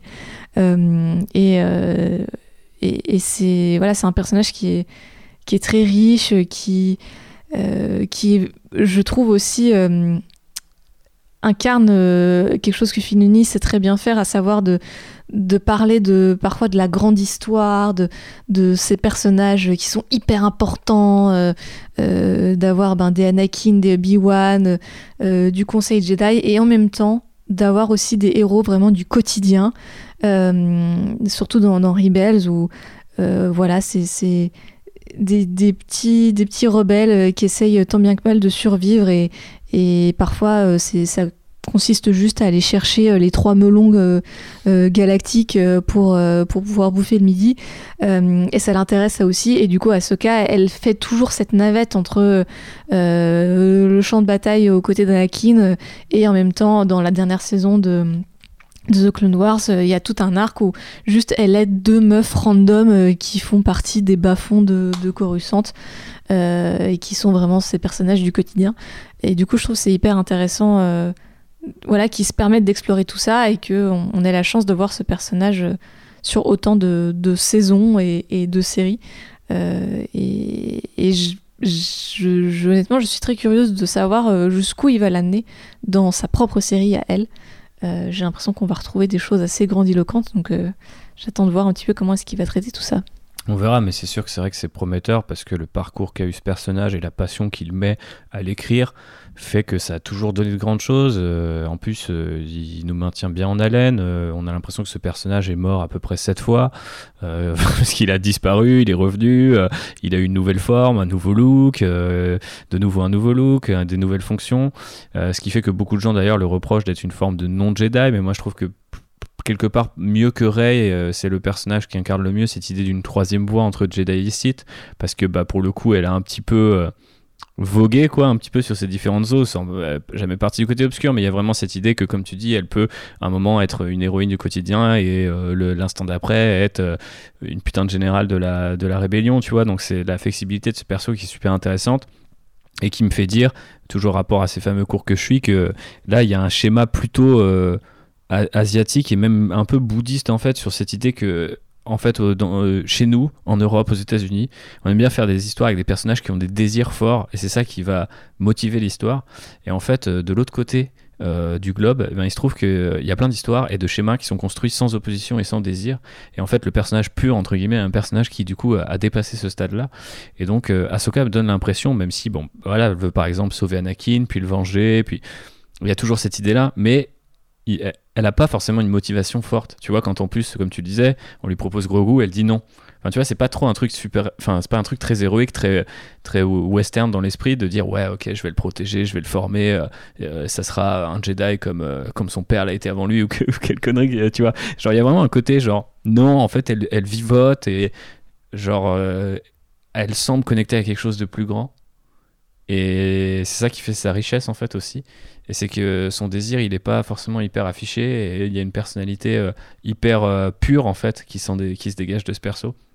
C'est très intéressant. Et moi, pour le coup, euh, pour rien vous cacher, j'ai un petit peu peur justement de, du, trop développement de ce personnage-là. Parce qu'en perso fait, Ahsoka finalement a toujours été par touche. tu vois, apparu comme ça, un peu sur le côté en complétant un personnage d'autre. Il, y, a un côté de ultime faire valoir, je veux pas lui manquer de respect, je l'adore, c'est sans doute un de mes persos préférés de Star Wars, mais il y a cette idée que elle est jamais elle est rarement l'héroïne de sa propre histoire en fait, tu vois. Elle est toujours embarquée pour quelqu'un auprès de quelqu'un d'autre Et en fait, euh, bah, ça serait une bonne évolution. Un, elle est là pour apporter un point de vue moral sur l'ensemble. euh, de C'est ça. point de vue. Et du coup, elle, elle passe un peu comme un, un peu comme un esprit ou une sorte d'ange gardien. En fait, il y a vraiment un truc très très fort avec ce personnage et qui est pas euh, occ- euh, 100% occidental. D'ailleurs, pour moi, c'est un peu compliqué de parler d'elle euh, via The Mandalorian. Parce que rien que le titre de l'épisode, pour moi, va en contradiction avec ce qu'on a vu du personnage jusque-là. Et implique Mhm. Qu'elle a évolué entre-temps dans sa façon de voir les choses. Pour moi, elle a abandonné l'idée d'être une Jedi à la fin de la saison 5 de Clone Wars. Et derrière, elle veut plus être Jedi, quoi. Donc le fait que... C'était un débat euh, l'année dernière. hein. Il y a des gens qui l'ont qui l'ont dit d'ailleurs à Filoni. Je crois que ça, sa défense c'était de dire oui, mais pour, euh, enfin en gros, euh, t'as été Jedi, tu restes Jedi, et par ailleurs c'est aussi le comme ça que les gens la décrivent. C'est-à-dire qu'en fait, euh, quelqu'un qui aurait entendu parler de la, de la- la légende des Jedi, s'il voit Ahsoka, il pense que c'est une Jedi, tu vois. Mais pour euh, moi, après, c'est, est-ce que euh, c'est censé la ramener du camp euh, dans ce camp-là? Je, Ouais, je je, sais pas. je- que Bah, non. euh, après, pour moi, ça suggère qu'elle a peut-être... euh, elle a peut-être accepté une autre vision de ce qu'est qu'est un Jedi. Tu parlais de, du, de, de, de ce qu'a donné Rey. Ouais, mais pour moi, Rey, Ouais. c'est euh, c'est une version euh, très euh, compressée de du côté Ryan Johnson en tout cas, en tout cas de, euh, de ce qu'a pu être un mélange, ce pu être un mélange d'Ahsoka et de Ezra peut-être sur certains points. Mhm. Ouais, vrai, Et derrière, derrière parce que ce sont juste des personnages dans l'univers Star, euh, Star Wars, Ahsoka, Ezra. Derrière, ils en font Ray Palpatine, quoi. Donc en plus, ça nique le propos. Mhm. Mais euh, pour moi, c'est ouais, la version mal torchée de, de, de ce qu'aurait pu être un, un Ahsoka ou un- enfin une Ahsoka ou un Ezra. Mais euh, Ah. ouais, peut-être tout simplement qu'elle a trouvé la troisième voie ou euh, de ce que, enfin, pour, pour elle, les Jedi, euh, c'est peut-être un, un objectif de, de, de bien. Mais les Jedi, via le Conseil Jedi et ce qu'on en connaissait, c'est une version pervertie de ce que ça devrait être. Mhm. Complètement. Un truc à ajouter sur Ah- Ahsoka, euh, Céline, ou est-ce que tu veux qu'on passe à un autre euh, personnage? Non, je pense que Ahsoka, c'est vrai que c'est un personnage ultra riche, on pourrait en parler des heures, mais On pourrait faire un podcast, euh, je crois qu'on en avait déjà parlé d'ailleurs euh, un jour dans le Trader en se disant oh, on pourrait faire des podcasts par personnage parce qu'il y en a vraiment qui commencent à avoir une histoire très riche et on le disait déjà à Ahsoka à l'époque avant Mhm. même euh, qu'il y ait The Mandalorian je crois donc euh, c'est c'est dire si on aura des choses à raconter. On attendra peut-être sa série pour faire Bah ça. Oui. ouais, il y aura sa série. Ouais, donc. Mm, mm. Alors parlons de qui d'autre? On pourrait parler des clones? Oh oui. Ah bah ouais, méga sûr, méga sûr. Je les adore. Ouais, Je trouve que les épisodes sur les clones, c'est parmi les meilleurs de The Clone Wars. C'est vraiment euh, ceux qui m'intéressent le plus. Euh, ils ont rajouté euh, énormément de choses sur comment les clones fonctionnent euh, avec euh, les Jedi, Camino, et puis il y a l'histoire de la puce, bien sûr. hein. Donc pour ceux qui connaissent pas, dans The Clone Wars, en fait, on nous explique que si l'ordre 66 a si bien marché, c'est que pendant que les clones euh, sont fabriqués, en fait, on leur a inclus une puce qui est censée euh, euh, comment diminuer, on va dire, euh, le taux de violence par rapport à, au- à la copie originale. hein. Euh, donc euh, Django Fett. Et au passage, dans la puce, il y a aussi l'ordre 66 qui qui est inclus et qui fait que euh, Palpatine est certain euh, qu'ils vont obéir à cet ordre, même s'ils sont attachés à leur euh, Jedi, euh, il c'est plus fort qu'eux, il faut que euh, répondent à cet ordre. Donc euh, c'est vrai que ça a rajouté vraiment la possibilité de faire cet attachement, puisque ben sinon on se disait mais pourquoi est-ce que euh, ils, ils- se retournent comme ça alors que ça fait quand même des années qu'ils sont avec les Jedi, c'est pas cohérent Eh ben si, en fait, euh, il a réussi à, à remettre une cohérence euh, là-dedans. Mais c'est une double explication, encore une Mm. fois, ou une double nuance, parce que moi je sais que j'ai pas vu l'arc de la puce, parce qu'il me semble que c'est la saison 6, donc c'est celle qui a été an- annulée, enfin celle euh, au moment où Disney a racheté. Donc je l'ai pas vu tout de suite, et quand j'ai entendu parler de cette histoire, j'étais en mode putain, mais le pire truc à pas Mhm. expliquer, genre on pouvait pas comprendre que les clones étaient endoctrinés, genre c'est une putain d'armée de fascistes en blanc, genre en fait voilà, ils ont un maître qui leur a lavé le cerveau, euh, euh, enfin par, euh, par endoctrinement, enfin je veux dire, les nazis ils avaient pas Ouais. des puces dans le crâne, enfin tu vois, il y a cette idée que dans la SF, tu vois, faut, faut que t'expliques des trucs horribles par autre chose que la psychologie humaine, parce que ça pourrait ne plus être pour les enfants, par exemple. Donc euh, je sais pas, j'avais toujours trouvé ça, mais d'un Oui, oui, moi je regard que ça, total. re- ça retirait de la responsabilité. Euh, moi aussi, la première fois que j'ai entendu ça, je Il y me avait suis ça dit, aussi, ouais. c'est- C'est dommage. Mm. Et après, je me suis refait toute la série. Et en fait, je me suis, je me suis dit que cette puce a surtout du sens dans le contexte Bah de. Clone Wars. Bien sûr. Parce qu'en fait, quand tu mates juste la prélogie, les, cl- les cl- les clones, ils n'existent pas. C'est les clones de Django Fett. Limite, bon, à part Cody, t'en connais pas d'autres nommés, tu t'en fous, quoi. Donc, t'es en mode, oui, euh, ils peuvent être endoctrinés, il peut avoir une puce, il peut avoir, je sais pas, euh, des ondes magnétiques, on s'en fout parce que globalement, ça arrive tellement vite. Et toi, ce que tu retiens surtout, c'est que t'as des Jedi qui meurent à l'écran et c'est chaud pour toi si t'es fan de Star Wars de ce moment, quoi. Et en fait, par contre, dans Clone Wars, si tu suis, et si aujourd'hui, comme Manu, vous le faites limite dans l'ordre chronologique, je discutais avec un collègue pas plus tard que cette semaine qui s'est fait tout Star Wars dans l'ordre chronologique. Donc le mec a fait une, un très grosse pause entre l'épisode 2 et l'épisode 3. Et du coup, je me dis, bah ouais, du coup, t'as besoin de savoir, genre, mais ok, même s'ils sont endoctrinés, s'il y a vraiment cette camaraderie entre Ouais, généraux et plus, soldats ouais. et tout, c'est Mm. impossible que les mecs tirent. Forcément, en fait, ça marche plus. Ou alors, il y a tellement, ou alors, il y a eu beaucoup de rescapés. Bon, au final, la vérité est un peu entre les deux, parce qu'il y a quand même pas mal de rescapés de l'ordre 66. On s'en rend compte au fur et à mesure des séries. Mais, euh, mais putain, ce qu'elle fait mal, cette, cet arc, euh, euh, dans le bon sens du terme, au final, il fait, cet arc fonctionne très bien. Et euh, et il y a le, côté déchirant qu'on a dans The Bad Batch, qu'on avait dans la saison 7, avec euh, les clones qui n'en démordent pas. Et qui, eux, n'ont pas réussi, pour une raison ou pour une autre, à se défaire de leur programmation, qu'elle soit, euh, on va dire, technique ou juste, euh, voilà, je sais pas, morale ou militaire, quoi. Et, ça me fume. Enfin, la- la saison 7, Rex et tout, c'est. Moi, j'ai des, j'ai des Ouais, frissons, les gars. C'est le Band of. Brothers de Star Wars. Ce qui est marrant, C'est qu'ils ont retourné la problématique quand tu disais tout à l'heure que quand on a entendu parler de la puce, tu trouvais ça nul parce que ça retirait toute responsabilité, toute culpabilité, alors que là, ils inversent le truc et ça devient hyper bien parce que ça les met face à, euh, à cette, ce côté implacable de euh, même, euh, enfin, ils culpabilisent à l'avance de ce qui va se passer, quoi, en fait. C'est euh, peu importe, ce- peu Mhm. importe ce qui se passe, ils vont être obligés de se retourner contre ceux qui sont leurs potes, quoi. Et euh, je trouve ça ouf. Mais ce qui est d'autant Ouais, plus puis- ouf, c'est que pour moi, euh, alors moi aussi, les clones, c'est ma meilleure part, enfin, c'est ce que je préfère de, de, de Clone Wars et ça devient presque un des arcs que je préfère de Star Wars, en fait, euh, tout, tout, euh, parce qu'en effet, euh, avant, c'était une faceless army et puis on leur a donné, euh, on leur a donné une âme, on leur a donné des sentiments par rapport aux ordres qu'on leur donnait, c'est-à-dire que, au bout d'un moment, il y a certains clones qui se disent, mais c'est quand même chaud, il y a des fois ce qu'on fait, ou même quand ils se font envoyer en tant que chair à canon, on, on leur dit, vous êtes que de la chair à canon. Mais t'as, en plus, euh, bah, t'as d'un côté la 501ème avec, euh, avec euh, Rex, Cody, euh, tous ces personnages que tu suis, et t'as le, euh, l'escadron Domino, je crois, du coup, ce qu'on découvre euh, en rookie à la base, euh, avec euh, euh, euh, Fives, euh, tout ça, et, et Fives est hyper important dans le dans l'arc de la puce, du coup, et ça te déchire le cœur, en fait, de...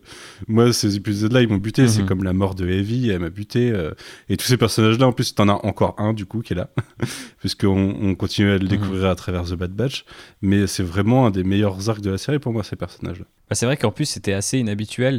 Enfin, après je sais pas si ça avait toujours été prévu. Moi je sais que quand j'ai regardé les premiers épisodes de Clone Wars, je crois que ça passait sur M6 ou W9 à l'époque et tout, et j'étais en mode ouais je vais regarder. Et tout le monde me prenait pour un ouf parce que en vrai j'allais regarder un cartoon euh, Star Wars euh, et euh, dont d'ailleurs on avait dit de la licence que c'était fini après la revanche des sites, donc les gens comprenaient pas pourquoi je m'accrochais. J'étais là non je veux tout savoir. Et tu sais t'avais le côté un peu anthologique des premières saisons. Et en fait, tu vois ces clones-là et tu fais, ah, il est pas mal cet épisode. Mais jamais de la vie, je m'attendais à ce que plus de 15 ans plus tard, il y a encore des personnages de cet épisode-là qui existent et qui ont eu un parcours. C'est complètement dingue. Parce qu'à l'époque, tu dis, ouais, bah, c'est le format. De temps en temps, il y aura un épisode un peu militaire, un peu, un peu badass. Et puis voilà, c'est bon, on passera à d'autres clones dans d'autres bataillons et tout. Non, le mec t'a raconté toute l'histoire. Mais il y a même des trucs débiles, genre euh, l'invasion de Camino, je crois que c'est début de saison 3, où t'as le le Rancor Battalion, les trois instructeurs, tu sais, qui ont tous la même armure mais avec une couleur différente. C'est pareil, ces trois mecs, ils arrivent direct, direct, tu captes le design et après tu fais putain, j'ai trop envie de savoir qui c'est et tout, et qu'après les mecs se sacrifient et tout. Enfin bon, toujours des grandes histoires de voilà de, militaires qui se sacrifient. Moi je sais ah c'est dans c'est dans mes cordes, mais euh, mais c'est plutôt euh, c'est plutôt impressionnant quand même de voir euh, le développement qui a été fait à ces gars-là, la nuance encore une fois qui a été apportée, l'humanité aussi. Qu'est-ce que t'en penses, euh, Phobos? Bah, en fait, c'est hyper fort parce que euh, on l'a dit dans l'épisode 3 quand il y a l'ordre 66 en fait euh, notre cœur il saigne pour les Jedi et dans les séries Il saigne pour les clones. il saigne pour les clones quoi c'est tragique enfin tout tout l'arc où justement il y en a qui essayent de qui comprennent qu'ils ont une puce qui essayent d'enlever la, la puce de leur corps et tout genre c'est vraiment c'est tragique. Ça ça me déchire le cœur à chaque fois que que les pauvres petits clones euh, doivent euh, faire face à ça. Euh, et, et je trouve qu'il est hyper fort parce que dans, dans le canon Star Wars traditionnel, par exemple, les droïdes sont hyper humanisés, mais les clones, vraiment, c'était le truc on, s'en tapait quoi. Euh, et là, dans, les séries, on, Filoni a aussi beaucoup d'amour, je pense, pour les droïdes. Euh, et quelque part, il arrive à humaniser les clones tout en nous faisant comprendre que dans l'univers euh, Star Wars, les clones, quelque part, ils sont en dessous des droïdes en termes de droits humains et de droit à la dignité. Et, ça les rend d'autant plus tragiques, quoi. Et il, arrive à explorer tout ça. Et, euh, voilà, on, sent que c'est des, sujets qui, qui lui tiennent à cœur. Euh, et ça va très très loin. Enfin, ça pose les questions philosophiques de la liberté, de voilà, de, c'est, quoi, qu'est-ce qui fait l'humanité. c'est, c'est très fort. Cet épisode de Rebels où euh, les vieux clones trouvent euh, une armée endormie de droïdes et qu'en se réactivant ils veulent euh, ils veulent rejouer la, la, guerre. ils rejouent la du coup ils rejouent, les deux camps rejouent la guerre et avec en fond le fait que en fait la guerre elle était vaine parce que les deux travaillaient pour le mauvais côté quoi. C'est un épisode top 10 c'est celui-là. Alors épisode top 10 et alors typiquement Felony dans l'idée que tragique, touchant de dingue mais alors un orgasme de fan débile de dire hey, on fait une partie de Star Wars Galactic Battlegrounds où je me mets allié avec les clones en tant que droïde et j'affronte l'Empire. Et c'est littéralement ce qui se passe dans l'épisode. Les mecs collaborent en mode, de toute façon, nous on est les vrais, tu vois, on a fait la première guerre, on sait que la guerre c'est moche et on va leur montrer qu'on était les, les, les, OGs, quoi. Franchement, cet épisode, il est, il est d'une débilité, ah d'une sensibilité euh, en même temps. C'est fou. Et euh, plus je vous écoute, plus j'ai envie de revoir ces épisodes-là. Et surtout, je me dis, en fait, voilà, ça fait un peu plus déjà un peu plus d'une heure qu'on parle et j'arrive toujours pas à comprendre ce qui fait que ça marche parce que quand, quand je regarde les schémas, les, les, les, thèmes et tout, c'est quand même tout ça, c'est quand même des grosses ficelles. C'est du long, c'est du long terme. Enfin, c'est euh, c'est construire un truc et forcément tu crées un attachement avec tes spectateurs et c'est euh, c'est vraiment ce qui met en tu penses c'est la durée c'est ce qui met en rogne dans le est-ce que c'est une série ou un long film tu vois c'est non euh, un long film et il va il a quand même pas le même but. Il a pas le même but d'attachement au personnage. Il veut raconter une histoire une série. Ça raconte des personnages avant tout quoi. Et, et pour moi Clone Wars Rebels ça raconte vraiment bien des personnages. Dans la prélogie euh, clairement on, on, peut avoir le sentiment que euh, on a les clones face aux droïdes. Du coup, euh, les clones, euh, c'est forcément les gentils puisque ils tuent que des des non-humains en fait, des, des pas des non-humains parce que dans Star Wars ça peut vouloir dire autre chose des non-humains mais, ouais ça peut vouloir dire voilà des des droïdes donc finalement c'est forcément les les gentils, puisque euh, derrière, euh, il y a des méchants qui, eux, tuent euh, des êtres humains qui sont les clones. en fait, tu peux aussi prendre le, contre-pied en disant... les la République, c'est quand même les salauds, c'est eux qui envoient de la chair à canon se faire se faire tuer. Tu vois, finalement, tu peux réinverser le propos en disant ah complètement. c'est pas ceux qui tuent euh, les humains qui sont les mauvais, mais ceux qui envoient les humains se faire tuer, qui, qui eux euh, n'ont pas de moralité, quoi.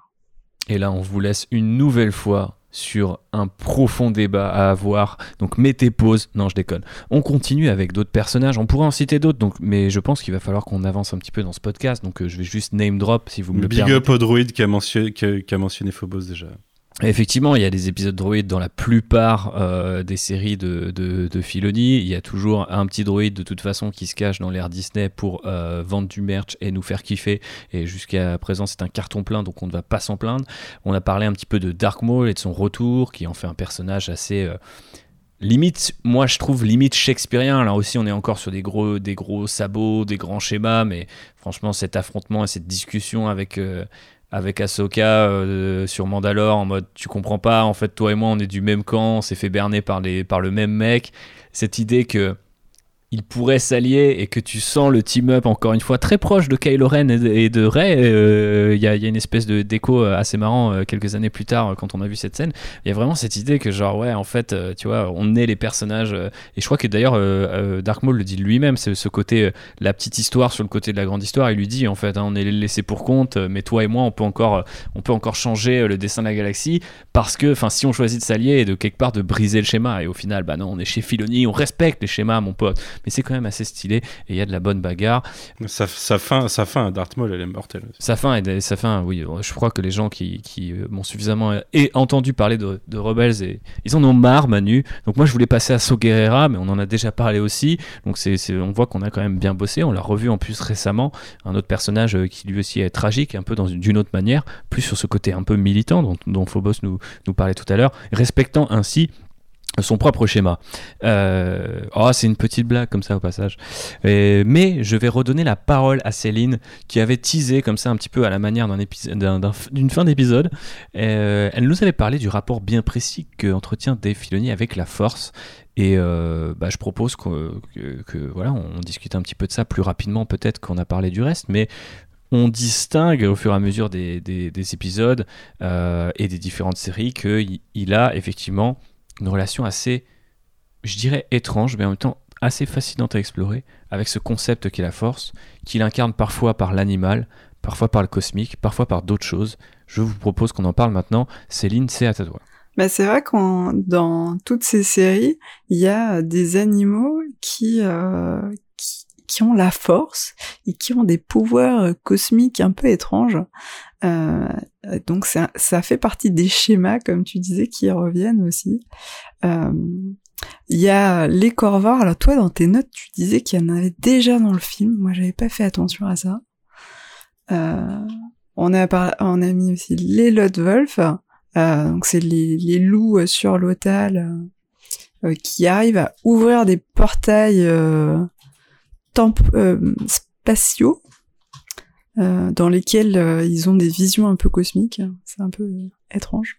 Et puis euh, et puis on a cité aussi le, le Bendu euh, qui euh, qui va enseigner des choses à à Kanan, à Ezra. Ça... Thibaut, est-ce que tu voulais revenir sur les les les Ah bah écoute, euh, c'est nos- nos amis les petites chouettes de la force qui sont l'une des premières incarnations du coup effectivement parce qu'il me semble que leur première apparition remonte au film Clone Wars.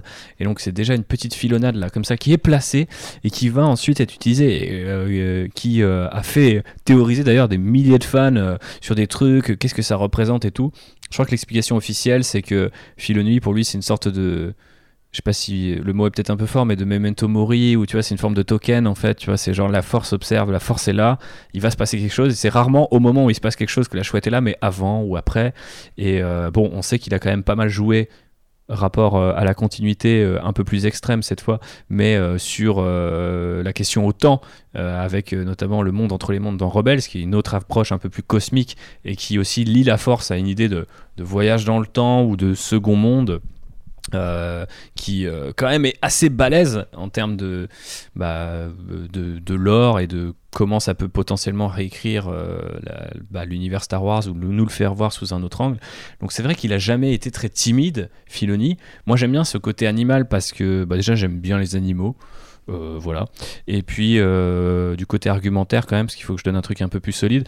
Euh, bah en fait, euh, ils sont mignons et ils sont aussi très bien pour, je pense, en fait, incarner une forme de, de lien avec la nature. Et pour moi, la force, c'est pas tellement une religion, si ce n'est plus justement une force, une, une énergie qui, relie le vivant, en fait. Donc il y a vraiment cette idée que pour moi, euh, c'est moins des fantômes que potentiellement un renard qui court dans l'herbe. Enfin, ça fait un peu cliché de le dire comme ça.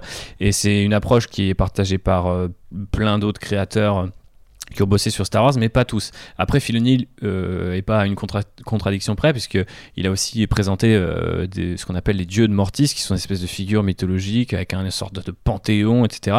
Et qui est là aussi, lui, connecté à la Force et au monde entre les mondes. Donc, il y a quand même toute une euh, lecture assez euh, complexe ou foutoir, euh, selon là où on se place, euh, de la force. Je sais pas ce, que ça vous inspire, vous. Je sais que quand j'ai posé la question il y a bien longtemps maintenant sur ce que les gens retenaient de Filoni, je crois que, à part Ahsoka, le truc qui revenait le plus souvent, c'est cette espèce de connexion à la force et l'étrangeté en fait que ça revêt dans les différentes séries. Phobos, peut-être un truc qui a tranché là-dessus. Toi, ça te plaît, ça te parle, ça t'inspire? Euh ouais, ça me plaît. Et en fait, je pense que ça traduit un peu le regard euh, enfantin que Filoni porte sur le monde.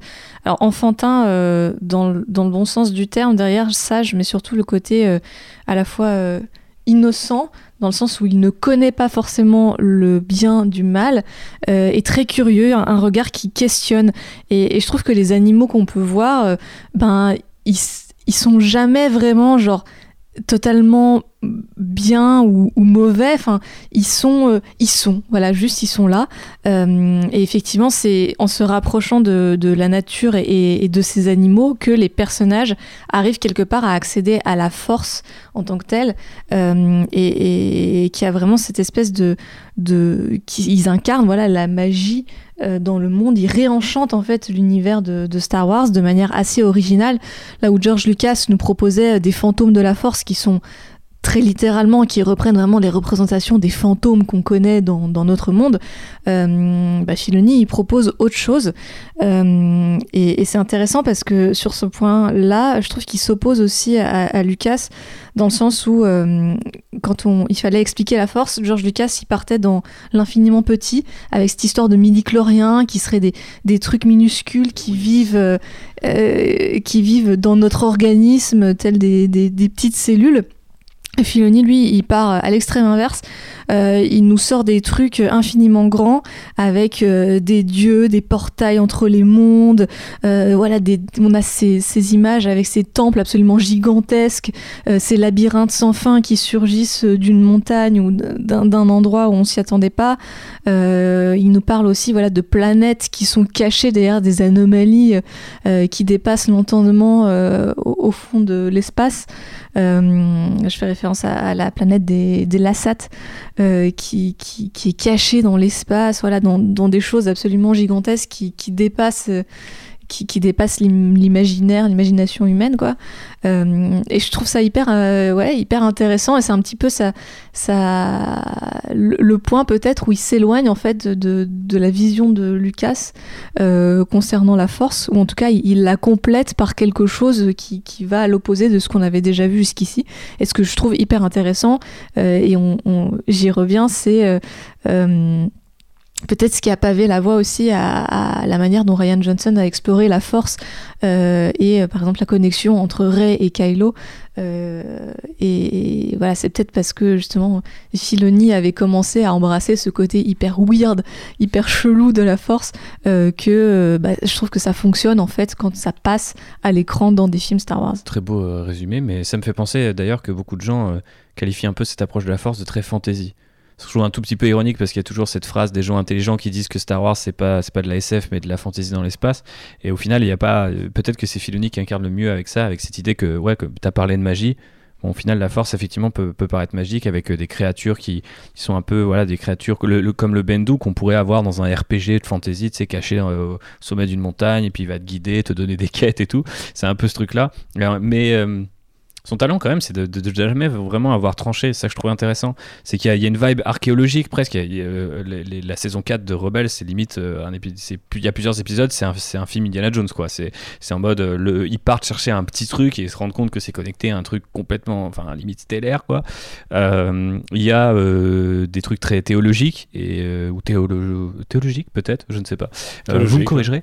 Et ouais, mythologique. Euh, et il y a aussi des trucs très terre à terre et des trucs très euh, religieux même aussi. Enfin, euh, religieux au sens, enfin, des croyances un peu plus. des trucs qui datent d'avant les religions monothéistes, je pense, que, comme par exemple l'idée que l'un des loups est peut-être Canaan lui-même, tu vois. Il y a quand même cette idée de la force te réincarne. On, sait que la force, tu, tu, tu survis, tu peux être en fantôme, mais avant, personne te disait potentiellement, en fait, ta réincarnation, elle va foirer, tu vas devenir un loup. tu peux pas t'exprimer du coup pareil, tu peux pas arriver à Luke et lui faire, frère, c'est là qu'il faut mettre la torpille. Non, parce que t'es un loup, mon pote, donc tu peux pas. Mais en faire fait, ça. ce que je trouve intéressant dans l'approche de Filoni, et je pense que. Je sais pas, je sais pas comment ils ont pu discuter de la force avec George Lucas, par exemple, comment il lui a présenté les choses, mais. euh, T'imagines, mais j'aimerais, mais je donnerais tellement d'argent pour avoir en fait, une ce de leurs un- discussions. Je serais comme ton gars là, je pourrais Ce que je trouve écouter. intéressant, c'est que euh, il a plutôt tendance, comme tu dis, il tranche pas, et en fait, il a plutôt tendance à nous montrer que hum, toutes les visions ne s'excluent pas forcément. C'est-à-dire qu'elles ont, elles sont euh, pas cohérentes entre elles, mais en même temps, elles sont juste, j'ai l'impression, euh, j'ai l'impression que tout ce qu'on voit, c'est une projection d'une civilisation sur une interprétation de la force à un moment donné. Et du coup, le côté théologique, bah, c'est euh, le côté euh, j'ai constaté euh, qu'il y a quelque chose et je l'interprète avec mon, référentiel. Et les midi-chloriens, c'est une interprétation scientifique des choses. Il y a même des interprétations philosophiques euh, du truc aussi. Euh, une enfin, la, force, il y a une question d'équilibre entre le bien et le mal. Il faut être au milieu et puis euh, c'est comme ça que les choses, les choses vont bien. S'il y a un côté qui penche trop, ça va pas. C'est assez, assez concret à, à, comprendre. Mais autour, on voit que des interprétations multiples. Et il y a même des interprétations philosophiques, enfin théologiques qui se contredisent.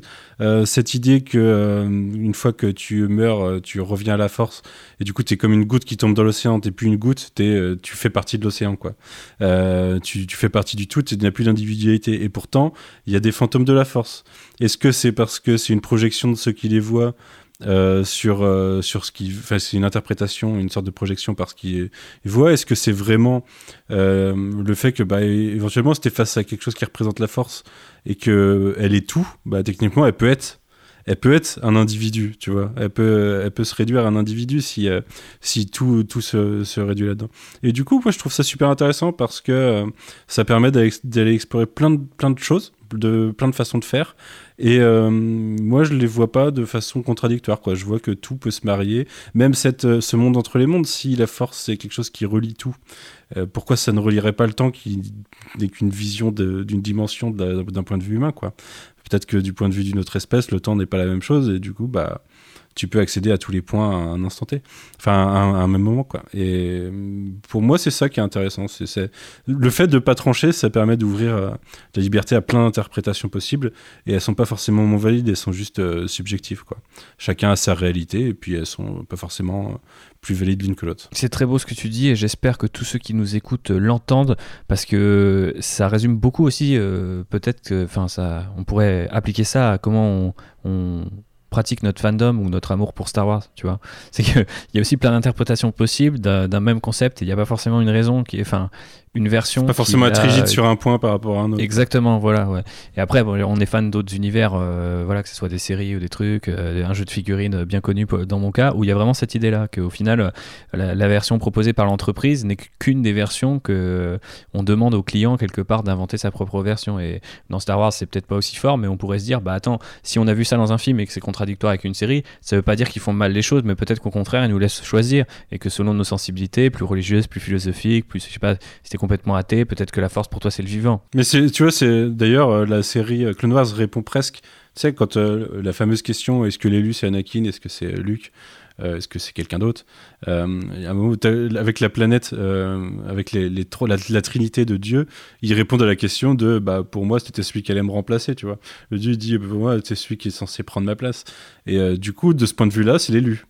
Mais en fait, euh, si tu, tu prends euh, plein d'autres épisodes, plein d'autres histoires racontées, euh, Ezra, ça pourrait être l'élu, par exemple, tu vois, ça peut être, ça peut être plein de choses. Est-ce qu'il y a vraiment un élu ou est-ce que l'élu, c'est même, c'est en soi une, juste une projection de l'ubris humain sur le fait que bah, il faut forcément qu'il y en ait un qui soit au-dessus des autres? Ouais, j'ai vu Matrix.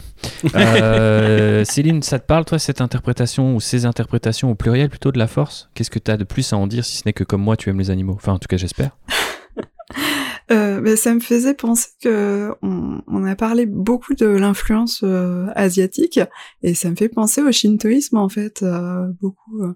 Il y a une approche vraiment animiste dans le shintoïsme et et en et pour beaucoup de, de japonais aussi, ils sont à la fois shintoïstes et bouddhistes et ça rentre pas forcément en contradiction. On peut accepter plusieurs formes de religion sans sans que ça rentre en contradiction, on peut euh, finalement faire sa petite sauce. Hein. Mhm. Complètement. Ben, je crois qu'il faut que on laisse euh, nos auditeurs et nos auditrices sur cette question de la force, sur cette ouverture d'esprit. Voilà, on vous invite à faire votre choix. Vous n'êtes pas obligé de faire des petits tweets cinglants en disant que la version de la force est mieux là ou là. Vous pouvez toutes les embrasser et toutes les utiliser pour réfléchir et devenir des êtres humains meilleurs. En tout cas, des, des fans un peu plus tranquilles, un peu plus zen c'est ce qu'il dit. Euh, on parlait notamment du Bendu tout à l'heure et Phobos disait. Le Bendu, c'est le meilleur. Phobos disait que c'est pas c'est pas forcément un personnage qui est gentil ou méchant, mais en fait, c'est juste pour moi, il projette le fait que euh, Enfin, c'est la représentation de une autre vision des choses. C'est-à-dire, euh, gentil méchant, c'est totalement une vision qu'on s'est créée. On a décidé ça c'est bien, ça c'est pas bien, et, euh, et, on part sur ce principe-là. Mais le Bendo, il s'en il s'en il s'en bat la il bat la race de notre référentiel en fait. Pour lui, euh, il voit la vie d'une autre façon et puis c'est tout quoi. Il le dit d'ailleurs, je crois, euh, il y, a tout un truc sur, le, sur ça, sur comment on nomme les choses, alors qu'en fait, lui, il les, il, les, il les nomme pas, il les vit, ou je ne sais plus exactement quel est le dialogue, mais je me souviens bien de ça. De toute façon, j'adore aussi ce design, là aussi, encore une fois, qui est carrément emprunté aux créatures de Miyazaki, enfin notamment Princesse Mononoke, je crois que le, film préféré de, Filoni. Et ça se voit en fait cette espèce de gros cerf, singe, gorille là, je l'adore, je le kiffe. Euh, je suis obligé de m'arrêter parce que Phobos l'a mis sur Google Images, donc j'ai envie de voir sa petite gueule. Ah là là, qu'est-ce qu'il est mignon.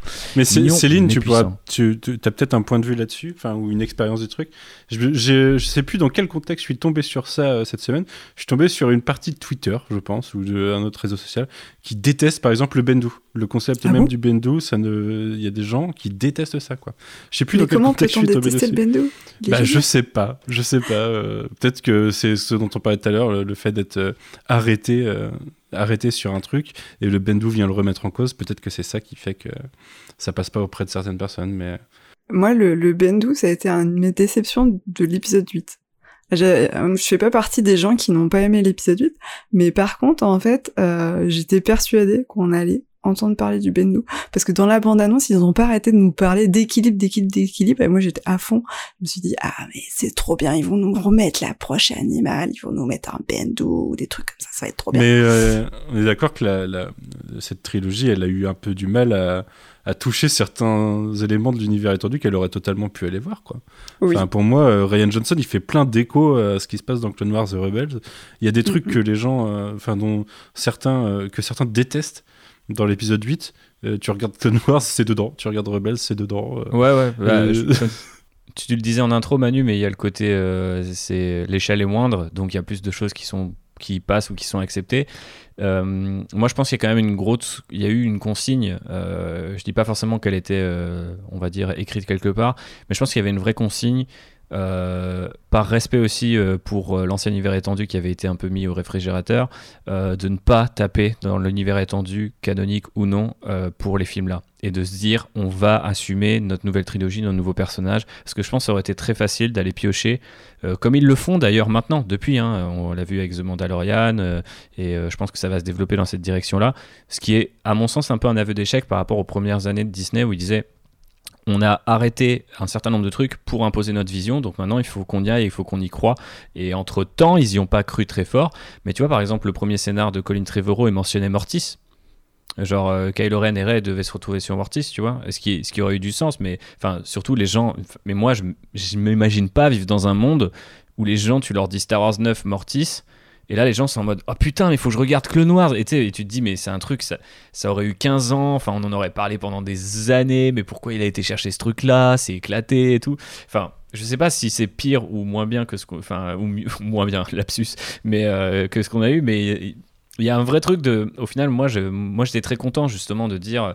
Euh, très vite, j'ai vu qu'ils allaient pas piocher dans l'univers étendu et qu'ils voulaient imposer leur propre truc. Et je me suis dit, c'est le meilleur moyen pour eux de ne pas se planter. Parce que ça, ça, vient forcément. Euh, tu viens avec des attentes dès que tu touches à un truc qui existe déjà. Et on l'a vu avec Luke. Donc, euh, quelque part, je pense qu'une certaine partie des fans leur a donné raison. Mais c'est vrai qu'un personnage comme le Bendu ou un certain nombre de concepts comme le monde entre les mondes.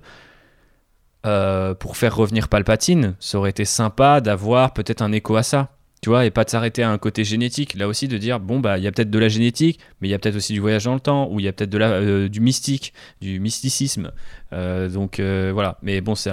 Ce que je voulais dire à la base, c'est plein de trucs sur lesquels l'épisode 8 a été critiqué, par exemple.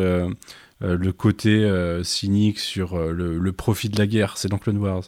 Euh, la, vision, euh, la vision de Luke euh, de l'ordre des Jedi, c'est le développement d'Asoka. C'est cohérent, tu vois. même Leia dans l'espace, Kanan, il fait la même dans Rebels à un moment. il, survit dans l'espace, il, se rapatrie avec la force, c'est la même scène. Et, ça a choqué personne parce que c'était dans un dessin animé sur, sur ABC ou Disney, je sais pas quoi. Mais ne serait-ce que par ça, il pouvait se justifier. Tu vois, il pouvait se dire, mais en fait, c'est cohérent avec notre univers, on l'a tout le temps fait. J.J. Abrams, derrière, il utilise des holocrones, il appelle même pas ça des holocrones. Pour moi, c'est. Ouais, il des holocrones, vrai on en truc voit plein là-dessus, dans ouais. Rebels.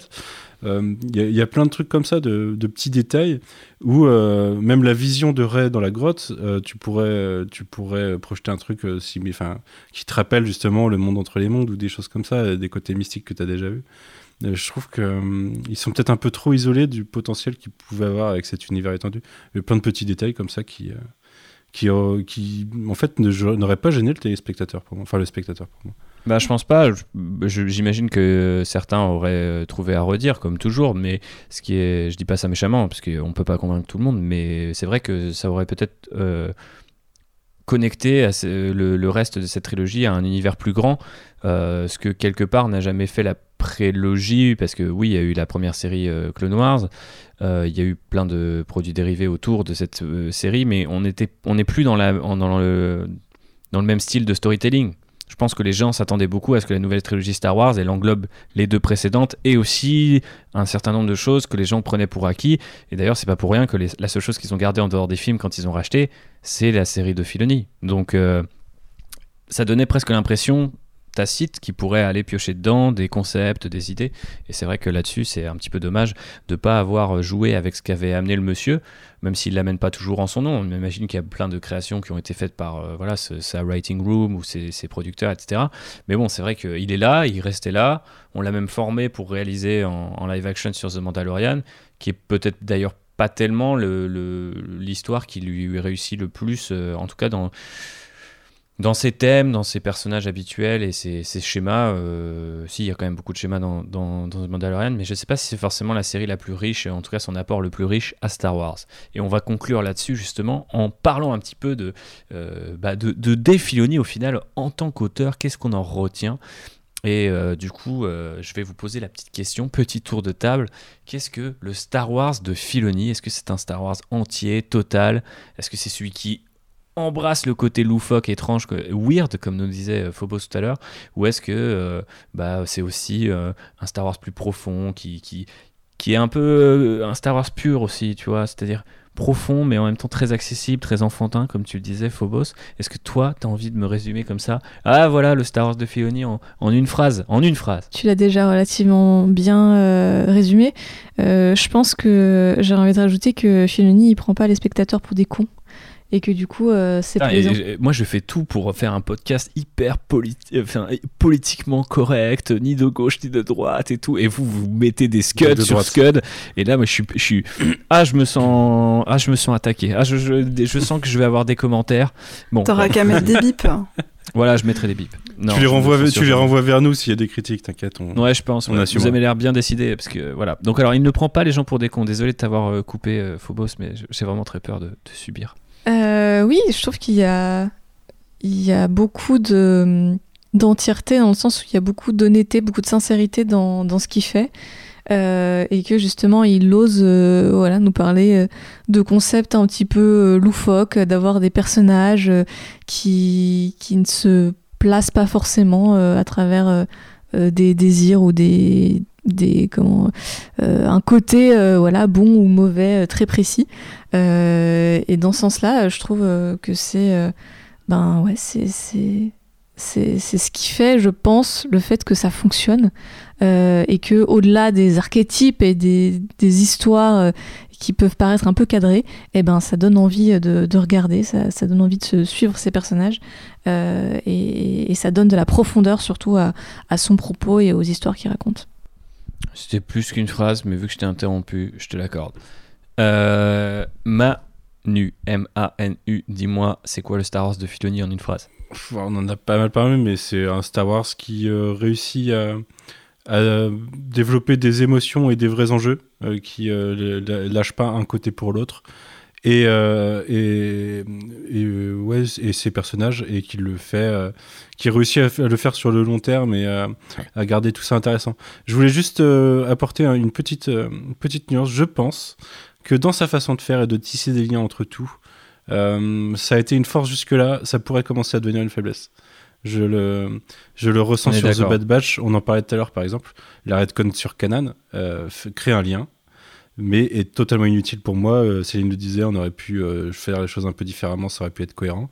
Mais à vouloir euh, mettre tous les personnages qu'on connaît, rattacher toutes les époques, ça crée cette, ce côté qu'on aurait aimé éviter de tous les trucs importants passent par les mêmes personnages. Ça, crée un gimmick. voilà, ça crée un gimmick un peu trop fort. là où c'était jusque-là, c'était on découvrait des personnages à travers des époques importantes qu'on connaissait et comment ça les a impactés et comment euh, l'univers était impacté. On commence à être dans un truc où euh, des personnages sont trop importants pour l'histoire. C'est-à-dire que euh, tu les enlèves et au final ça, ça fait que les choses s'écroulent. C'est un, une crainte que j'ai pour le futur, moi en tout cas. The Bad Batch m'a fait ressentir ça. On reparlera un petit peu du futur justement en, en toute conclusion. Céline, le Star Wars de Filoni. En une phrase, c'est parti, c'est maintenant. Je voudrais d'abord euh, réagir au propos de Manu sur le fait que bah, peut-être euh, à force de revoir les mêmes personnages, je vais, citer euh, nos collègues des Lucasfilles, Claire et Aurélie, qui disent que à force on a l'impression que la galaxie est toute petite parce que finalement on retombe tout le temps sur les mêmes. Moi, en préparant ce podcast, en réfléchissant à toutes ces œuvres différentes, j'ai trouvé un, un, gros parallèle entre euh, le Star Wars de Filoni et le Star Wars de Lucas. Euh, dans la prélogie, euh, l'important c'est pas l'histoire de chaque film, mais la trame de fond, la toile d'araignée que tisse doucement Palpatine. Et dans The Clone Wars, et aussi dans The Bad Patch, c'est pareil, en fait, on a des petits scénarios où il se passe pas grand chose, mais ce qui est important, c'est qu'on voit derrière tout l'univers qui se construit. Euh, L'important, c'est pas d'aller voir le, clone qui est devenu un fermier, c'est de voir qu'on a euh, des codes d'identité qui sont mis en place, c'est de voir que euh, sur Camino, on est en train de changer les choses euh, par rapport au clone. finalement, c'est l'histoire à côté de l'histoire qui est, qui est le, plus important. Et alors que dans Rebels, on a un schéma beaucoup plus proche de la trilogie originale, on a un, petit groupe de héros auxquels on s'attache facilement, qui combattent un état euh, totalitaire, donc euh, l'ennemi est bien euh, bien spécifié, on va dire, à part quelques nuances qu'on apporte notamment avec Calus. finalement, le, le schéma est plus plus simple et on a moins cet aspect euh, où il faut regarder plus la trame de fond que l'épisode. Peut-être plus facile pour ça de rentrer dans Rebels parce que finalement euh, les épisodes sont plus sympathiques euh, à regarder. alors que The Clone Wars, voilà, finalement, il faut avoir regardé les au moins cinq saisons, je pense, pour trouver vraiment l'intérêt de la, de la série. Enfin, moi, en tout cas, j'ai trouvé que vraiment, c'est le sur la durée que euh, ça m'a intéressé comme, euh, comme série. Et toi, et toi, et toi Thibaut, euh, qu'est-ce, que, qu'est-ce qui fait le sel de Filonné pour toi? Parce qu'à chaque fois, tu nous, tu nous poses des questions, mais tu t'impliques pas trop. ouais, mais c'est parce que je laisse la parole à mes invités. pour moi, c'est quoi le Star Wars de Filoni? C'est ça la question que tu poses, Manu? Bah écoute, c'est un Star Wars un petit peu complexe et nuancé qui s'étale sur maintenant plusieurs médias, plusieurs saisons, plusieurs dizaines d'années y compris euh, dans notre monde, pas que dans le monde de Star Wars, ce qui fait que c'est sans doute le Star Wars le plus riche et le plus euh, complet que vous puissiez trouver. Je refuse catégoriquement l'idée que euh, voilà, ce n'est pas pour vous. Je sais que effectivement, il y a de l'animation qui a daté, notamment les premiers épisodes de, de Clone Wars, mais je pense qu'il y a forcément un truc pour vous là-dedans, et je pense que moi j'ai aussi trouvé les échos les plus intenses, les plus formidables à ce que j'aime dans Star Wars euh, ces dernières années, c'était chez Dave. Et je crois avoir déjà dit ailleurs euh, que Rebelle, c'est sans doute ce que je préférais depuis le rachat ce qui euh, paraît être une réponse de hipster, mais je crois que ça l'était et que je trouvais que ça me rendait cool pendant des années. Et après, j'ai refait le rewatch de Rebels l'année dernière après Clone Wars et je fais non, mais en fait, j'aime trop cette série. J'ai une passion totale pour ces personnages, leur parcours. Je trouve que les arcs sont merveilleux. En termes de storytelling pur, c'est un diamant euh, hyper bien poli parce que tu pars avec des archétypes et des trucs très simples, mais euh, auxquels les gens vont tout de suite accrocher. Et ensuite, tu as saison 2 et 3 qui vont vraiment euh, prendre le contre-pied de ce que tu peux attendre ou vraiment te révéler suffisamment de choses pour complètement réinventer le personnage, que ce soit Calus ou par exemple Sabine. Euh, qui, par exemple, tu vois, Sabine Wren, c'est un de mes personnages préférés de Clone Wars, euh, enfin de, de, de, Star Wars, pardon. Euh, et alors que je m'y attendais pas du tout en commençant la série. Et c'est ce genre de moment qui caractérise pour moi Filoni, c'est cette idée que tu vas avoir des clones sans visage qui ont pas de nom. À la fin, tu vas pleurer pour eux. Tu vas connaître leur nom. tu vas connaître leur pas de visage, c'est qu'ils ont tous le même visage au début. C'est ça, voilà. Il y, a un vrai truc qui fait, enfin, que le mec t'emmène, euh, te prend par la main avec des concepts toujours euh, hyper bien définis, souvent bien définis dans le sens aussi où ils sont très simples. Mais en fait, il maîtrise euh, ce truc-là à une forme de, une forme de, perfection, de maestria, qui fait qu'à mon avis, il embarque n'importe quel writing room avec lui ça se voit sur The Bad Batch qu'il n'y a pas du tout les mêmes auteurs que Clone Wars ou, euh, Rebels, t'as quand même l'impression de continuité. T'as quand même l'impression que les thèmes sont là, tu reconnais, t'es en territoire familier, mais t'es pas, mais c'est pas la nostalgie de The Force Awakens, tu vois, ou c'est pas, tu vois, c'est pas ce territoire familier là, c'est autre chose. C'est un truc que tu sais qui, c'est c'est slow burning comme on dit en anglais, donc il va falloir attendre, tu vois, c'est ça, ça chauffe doucement et tu vas avoir des trucs. Et donc je, je, déteste aussi cette idée que les saisons 1 sont nulles parce que ça met en place, etc. Non, mais je, trouve pas, je trouve pas que c'est le cas du tout en plus. Ouais, ouais, ouais. Rebels, c'est la saison 1, c'est bien. Clone Wars, j'aime bien aussi dès le début. Alors, j'ai vu le film après la saison 1 et le film, j'ai pas super apprécié. Non, il est pas euh, terrible, c'est clair. Mais euh, enfin, il y, a des ratés, comme il y a plein d'épisodes à, à, foutre, à foutre à la poubelle. Et on a fait d'ailleurs des tops que vous pouvez retrouver sur le site euh, outriderpodcast.fr. Mais, mais vraiment, ça reste quand même un parcours qui, par rapport à la quantité qui a été donnée, est d'une qualité complètement folle. Enfin, tu vois, c'est vraiment dingue. Je vois rien que là, dans ce podcast, qui censé éclairer un petit peu les gens qui ne comprendraient pas un peu le phénomène Filoni ou Filoniverse. Voilà, l'idée de ce podcast, c'est essayer de vous, aiguiller, qu'est-ce qui nous a plu, qu'est-ce qui, essayer de mettre des mots aussi sur euh, un peu la science de ce gars. J'ai l'impression qu'elle est à la fois tellement complexe et tellement variée qu'on peut pas euh, quelque part l'expliquer. Et en même temps, elle est tellement simple qu'on est désarmé. En fait, si tu veux. Euh, moi, je peux très bien aussi m'arrêter au bout de 10 minutes dans podcast et te dire, bah, en fait, il fait 7 samouraïs à chaque putain de truc et à chaque fois ça marche. Et en fait, j'arrive. Il, il, y a vraiment l'univers de l'animation euh, qui, qui, pour moi est derrière aussi dans, dans sa façon de construire. Ouais. Mais il y a une. Ouais, c'est bah, la sensibilité aussi peut-être que peut avoir ce média-là euh, et euh, les trucs que tu peux trouver dans, dans, dans, bah, dans, cette, dans cette approche. Mais ouais, c'est en tout cas très riche, très plus complexe euh, qu'il n'y paraît. Et euh, en fait, ça ne demande que à vous laisser porter. Et je pense que j'ai le souvenir, je sais pas s'il nous écoute, mais s'il nous écoute, bisous cacao, parce qu'il est passé euh, un, jour dans notre rider nous parler de, de Jedi Fallen Order, mais je me souviens que il avait tweeté dans son rewatch de, de, Clone Wars, enfin plutôt, plutôt, sa découverte de Clone Wars, que il a dit des années que je dis que la, la, survie de Dark Maul c'est le truc le plus éclaté de l'histoire. Et là, je suis devant l'épisode et je suis, je suis à bout, j'ai trop envie qu'il se venge. Et, tu vois, et en fait, c'est vraiment ce genre il, de... il, a, vécu comme moi, du coup. Pour moi, ce genre de témoignage, c'est Filoni, tu vois. C'est de te dire, tu prends un mec qui est tellement persuadé que Star Wars, c'est ça. Et en fait, tu lui fais aimer euh, Star Wars différemment, tu lui fais revoir, euh, voir quelque chose différemment. Et il y a vraiment cette, cette ouverture d'esprit, quoi. D'ailleurs, euh, ça fait quasiment deux heures qu'on enregistre. Et je pense qu'on n'en a pas parlé d'un commun accord sans en parler parce qu'il y a eu des podcasts sur ça avant, ce que, que tu as fait, mais un des gros points de l'univers Filoni, c'est les Mandaloriens, quand même. Mhm. Et, euh, et moi, je m'en battais totalement les couilles des Mandaloriens avant, euh, avant Clone Wars et compagnie. Et Boba Fett et les Mandaloriens, je m'en foutais à mort, alors que je trouve ça hyper intéressant maintenant, je trouve ce qu'il a développé. Et euh, désolé Céline, parce que oui, je sais, et j'ai découvert via le podcast au trailer des Mandaloriens. Je vous le, je vous le conseille. Euh, toutes les retcons qui ont pu être faits sur l'univers par rapport à l'univers étendu. en effet, il y a beaucoup de choses qui ont été perdues, du coup, hein, je, je, le conçois. Mais moi, ma découverte des Mandaloriens façon Filoni euh, à travers toutes ces séries, je trouve ça hyper stylé. Alors que vraiment, euh, George Lucas, il m'avait, rien donné là-dessus. Hein. Mhm. Voilà, c'est ça qui est très fort, c'est de nous intéresser à des facettes euh, de Star Wars euh, complètement euh, obscures et qui deviennent petit à petit en fait des stars quoi. Enfin, je pense que les, la figure du Mandalorien est amenée à devenir aussi forte, si ce n'est plus que bon, le, plus j'exagère, mais autant que les Jedi quoi. D'ailleurs, quand ah je vous ai dit en, en, début de podcast que j'avais commencé.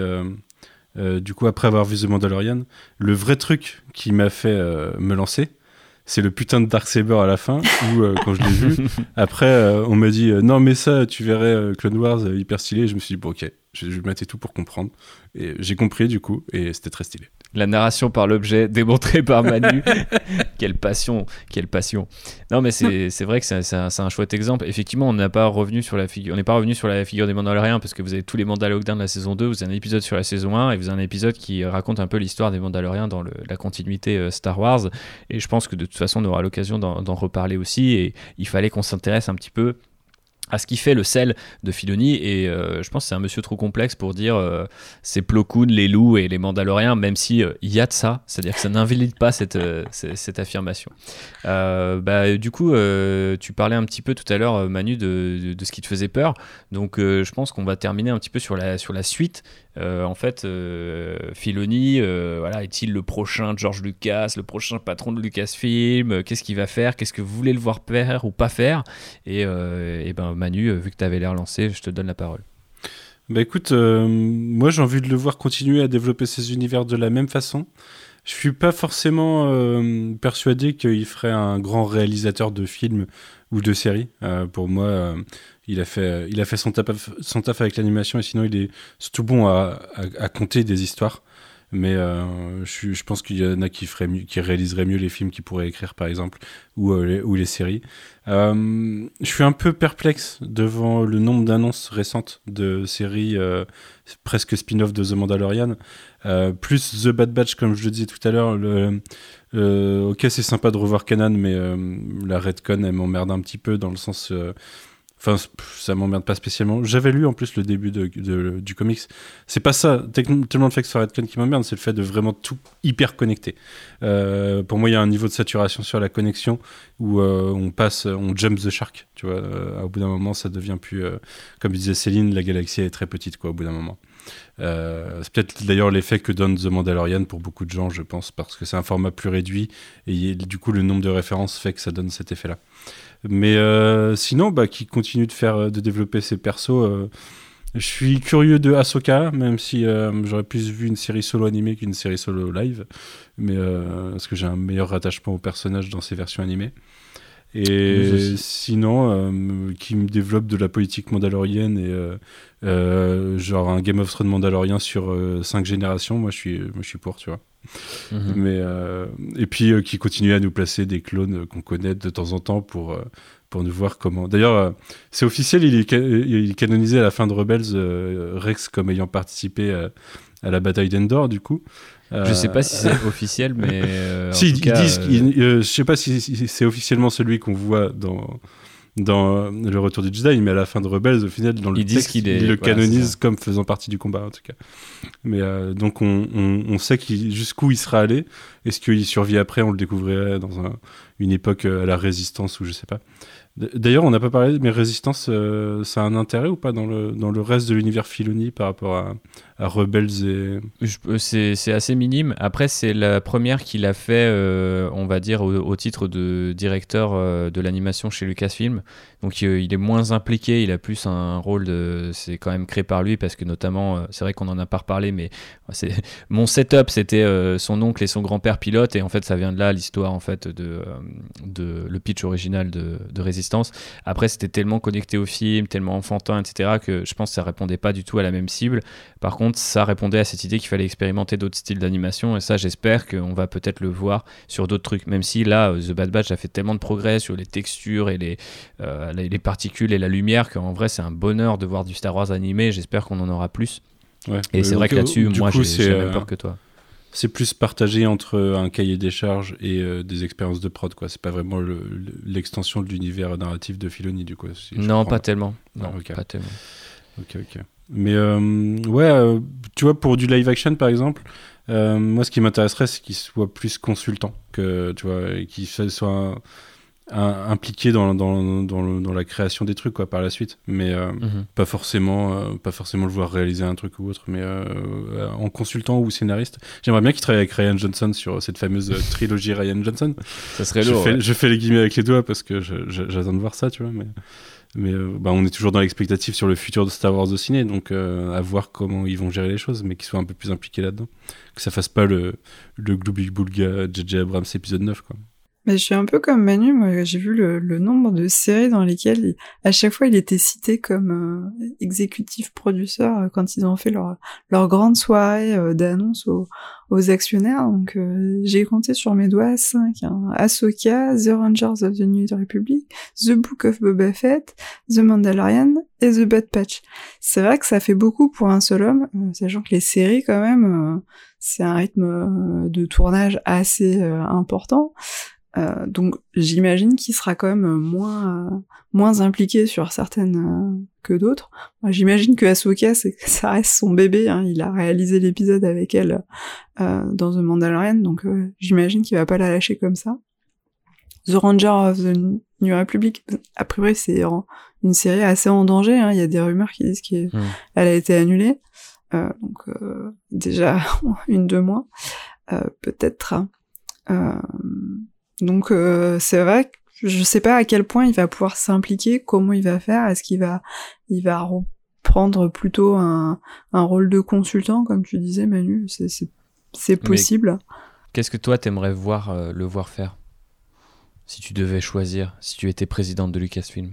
Euh, je sais pas. Peut-être, euh, peut-être s'impliquer à fond sur un projet plutôt que de s'impliquer un peu partout et euh, pour éviter l'effet un peu euh, saison 2 de The Mandalorian où à chaque épisode on nous introduit un nouvel euh, un, personnage ressorti du passé euh, juste pour pouvoir faire un coucou et éviter l'effet un peu The Bad Patch aussi où un épisode où on a Kanan, un épisode où on a So Guerrera voilà et finalement concentrer les choses un peu sur sur la durée et pas popper comme ça sans arc. Moi, j'aimerais bien avoir des arcs. Yes, bah c'est vrai que pour l'instant c'est un peu la toile de fond euh, qui a été tissée sur des dernières, euh, toutes ces dernières années qui est, qui est réutilisée. Manu, tu veux ajouter Ouais, j'ai oublié un truc, mais je veux la suite de l'histoire d'Ezra, s'il vous plaît. Ah bah ouais, oui, bien sûr. Bah c'est peut-être encore le rare truc qu'il a laissé en suspens. Hein. Enfin, euh, mais bon. Apparemment, il est parti avec un certain monsieur qui a la peau bleue dont on a reparlé dans The Mandalorian. Donc, mm, mm. il est quand même possible que ce soit un double retour. Ouais, ouais, non, mais déjà le fait que, enfin, dernière image de Rebels, du coup, t'as Ahsoka Sabine, et du coup, derrière, on revoit Ahsoka, mais euh, forcément, elle les connaît pas, elle va pas leur dire au fait, euh, j'ai fait ça avec Ezra et tout. Mais, euh, mais tu te dis, mais il s'est passé un truc, et je veux savoir. S'il vous plaît, dites-moi. On a très envie de savoir, effectivement. Après, c'est vrai que là, je, je, prends la parole maintenant comme ça sera fait, mais moi, ce que j'aurais le plus aimé avoir, ce serait pour le coup c'est le truc le plus logique, mais en même temps, je pense que ça parachève complètement sa, bah, son, son, art, son œuvre. Ce serait d'avoir une série animée dans les, entre les épisodes 6 et 7, en fait. Il y a 30 ans à explorer, donc en vrai, euh, il pourrait faire le truc le plus dingue possible sur autant de saisons qu'il veut. Après, c'est vrai qu'on serait encore du coup post-empire sur des trucs qu'on a déjà quand même pas mal explorés et, et jamais très bien. Il y aurait Luke entraîne des Jedi en animé du coup. Ouais, ouais, ouais, mais bon, je sais pas, tu vois, je, je me dis, il y a quand même un certain nombre de persos et de trucs à inventer, quoi, tu vois. Moi, en fait, ça me dérange moins. En fait, j'ai l'impression que, comme tu dis, euh, on, a, on, a, on a Jump the Shark au sens où maintenant, on passe directement à introduire les persos qu'on connaît déjà. Et en fait, avant, souvent, il y avait au moins deux saisons avec des nouveaux persos. Et tu vois, moi par exemple, ça me faisait chier de me, farcir l'inquisiteur quand ils ont annoncé ça. Et j'étais en mode, pourquoi on n'a pas Vador? Il y a Vador à cette époque-là, mettez Vador. Puis après, je me rends compte l'inquisiteur est super intéressant, j'ai pas envie de voir Vador. Mais quand il est là, bah, ou que les deux sont là, bah, ça me fait kiffer. Et je pense qu'il faut respecter le truc. Et là, ils ont un peu, entre ça et le nombre de spin-offs, ils ont peut-être mis un peu la charrue avant les bœufs. Et je pense que Filoni, au contraire, lui, il a besoin d'être sur la durée et, la... et d'avoir une certaine forme de densité. Euh, ça se voit aussi sur The Mandalorian, son style, il marche moins bien pour moi, euh, ça, ça marche moins bien. Euh, euh, alors que les mêmes thèmes, par exemple dans Star Wars Rebels saison 3 sur voilà l'héritage de Mandalore, etc., ça me parle à fond, c'est hyper épique et tout, alors que c'est pas du tout le même budget. Donc ça prouve bien qu'il a besoin d'un certain rythme et d'un certain cadre. Bref, je passe la parole à Phobos qui va nous, tout nous dire sur l'avenir de Dave Filoni. Vous avez des exclus, je crois, Madame Phobos. je sais pas si j'ai des exclus, mais déjà j'aimerais revenir sur un truc, c'est qu'il y a régulièrement des rumeurs qui disent que Filoni va remplacer euh, euh, Kathleen Kennedy à la tête de Lucasfilm et, et ça je pense que le monsieur ça n'arrivera pas euh, ils n'ont pas le même boulot en plus qui n'ont pas du tout le même boulot. Effectivement, le mec est vraiment sur de la narration, sur de l'histoire. Euh, bon, là, il, il s'expérimente plus sur le côté un peu prod, mais clairement, il n'est pas sur la gestion business à laquelle est confrontée Kathleen Kennedy. Donc, euh, donc voilà, je, déjà, je, je voulais adresser ces rumeurs euh, qui ne sont pas spécialement fondées. Bah ouais, ouais. Après, moi, ça m'étonnerait pas qu'il dirige euh, Lucasfilm un jour, mais pas maintenant. Et moi, ça, ça m'étonnerait quand même. Je, je sais pas s'il en a envie en fait. Après, voilà, c'est ça le truc, c'est que peut-être qu'on lui proposera, mais enfin, on va pas se mentir, hein, euh, Bob Chapek ou le futur président ou les futurs présidents de Disney, à un moment, euh, il y aura un mec qui est là depuis 20 ans, qui connaît le bis de fond en comble, qui a taffé sur euh, 20 ans de Star Wars. Tu vois ce que je veux dire? Si, Tu sais que si tu places ce mec-là, t'envoies un signal fort, tu vois. Pourquoi tu vois qu'il y a autant de rumeurs sur euh, Kevin Feige C'est pareil, tu vois. Ils savent que s'ils remplacent Kennedy par un mec comme ça, ah, ça fait parler en, en bien, quoi, tu vois. Alors que si tu mets un no-name, euh, les gens vont faire OK, ouais, c'est le président, on s'en fout, tu vois. Mais après, ça dépend ce qu'ils veulent faire. S'ils veulent continuer à invisibiliser le président au profit des artistes, ce qu'ils essayent de faire quand même, bah, ça sert à rien de mettre des Filoni. Au contraire, on préfère qu'il soit sur le poste de créatif qu'il a aujourd'hui. Bah oui, Mais pour je ça. serais pas je pense- étonné. Je pense qu'ils ils lui proposeront un jour. Ah, je sais pas. Ça- Ah, pour moi, sa force, elle est créative, elle est pas spécialement dans la gestion business. Mais euh, effectivement, c'est peut-être un autre Et débat. Kathleen Kennedy, euh, elle est à toutes les réunions de scénario avec, euh, pour chaque film et tout. Enfin, c'est aussi une créative. Elle fait pas, fait pas que signer des chèques. Non, mais à la base, elle vient surtout de, du côté vraiment bah, prod. production. Bah, Filoni, il est producteur sur toutes ces séries, gestion de projet, séries ça. maintenant. Donc, Ouais, mais Peut-être, je suis là- je suis. Team Phobos là-dessus. Tu, tu cherches un petit peu, Ouais. cher Répu. Hein. Ok, Ils ont ok, vraiment, pas, vraiment le même euh, background et le même métier. hein. Pour moi, euh, il y a vraiment une productrice contre. Je veux que ce podcast soit future-proof et que si on nous écoute dans 10 ans et que Dave Filoni est président de Lucasfilm, vous saurez que j'ai raison. Voilà. Ça sera la sœur jumelle de Kathleen Kennedy dans 10 ans. Ça, Ah yes. ça se trouve, elle travaille déjà avec sa sœur jumelle, celle qui participe aux réunions et puis elle, elle signe l'échec. Bah ouais, ça, ça aide, ça aide. Bon alors, vas-y, pardon, excuse-moi Phobos. À part ça, à part le fait qu'il ne dirigera pas Lucasfilm, selon toi, on verra dans 10 ans. Écoute, moi, je, je, je sais pas ce qu'il ce va faire après. euh, Qu'est-ce que tu veux qu'il fasse? mais euh, je me dis, ça serait sympa soit de le voir sur du jeu vidéo. Parce que c'est c'est un médium où tu peux prendre le temps, tu peux prendre tes 45 heures euh, d'histoire, euh, de campagne solo, tu vois, pour raconter une histoire. Et du coup, je me dis que ça collerait peut-être pas trop mal avec, euh, avec ses compétences. Je crois qu'il y en a une qui est traumatisée de me voir jouer à Red Dead Redemption 2 euh, toutes les, tous, les, tous les soirs avec des quêtes secondaires de l'enfer. Mais, euh, mais Ouais, t'as raison, mais même la direction artistique, on le disait encore ce matin en regardant le dernier épisode de Bad Batch, alors on enregistre ce podcast, l'anime était ouf et que le premier studio pour moi qui dégaine un truc Star Wars qui a cette gueule-là, il gagne. Enfin, c'est les, euh, ça sera trop beau quoi. Après, les gens diront Ah, mais non, mais c'est chiant quand t'as le budget de faire un triple A, tu fais un truc euh, genre euh, photoréaliste, mais en vrai, ce serait trop joli quoi. Ce serait vraiment très mignon. Voilà. Et sinon, peut-être pourquoi pas le voir sur euh, pas du Star Wars, mais de rester dans l'écurie de Disney. Euh, on connaît son amour des, des animaux et son regard à- à- euh, parfois assez euh, enfantin. Du coup, euh, je me dis pourquoi pas sur un Pixar.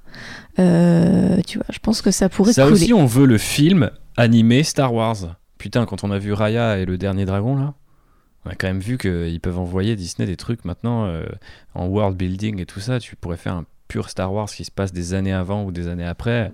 Et puis, vu que ça serait en animation, tu pourrais même te dire ouais, c'est en anime, donc euh, les gars, vous inquiétez pas, ça se passe pas à la même époque. Vous t'as compris parce que bah voilà, c'est animé.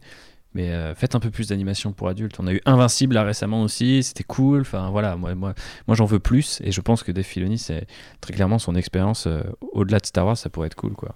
Mm. Parce que là, je, suis- effectivement Star Wars, mais Je suis étonné que Disney n'ait pas essayé de lui faire faire la- ce qu'il a fait sur Star Wars avec le Marvel Cinematic Universe, tu vois. Faire des grosses séries euh, sur du long terme, sur, euh, sur du background du MCU. euh, ça aurait- je, je dis pas que je veux le voir, je suis étonné qu'ils aient pas. Enfin, peut-être qu'ils en ont parlé et que et qu'il a refusé tout simplement, mais. euh, mais je sais pas euh, trop s'il est je- très comics et tout, faudrait que qu'on check. Mais Je sais pas. Mais dans, tu vois, pour de la construction d'un gros univers partagé comme ça, ça pourrait être. Non, mais c'est sûr que si le mec était sur le marché, je pense que c'est un peu comme euh, Benioff et Weiss à la belle époque. Quoi. Il sort, et t'as toutes les plateformes de streaming qui lui disent Mhm. développe un univers chez nous, ta carte branche, t'as un milliard, tu prends les mecs que tu veux et on sait que ça va marcher. Quoi. Mais le truc, c'est qu'il est tellement associé à, à Star Wars, et c'est là aussi que euh, je reviens sur cette question de diriger Lucasfilm, c'est que pour moi, en fait, le gars, il a fait le choix un peu comme Lucas avant lui, que sa carrière ce serait Star Wars, tu vois.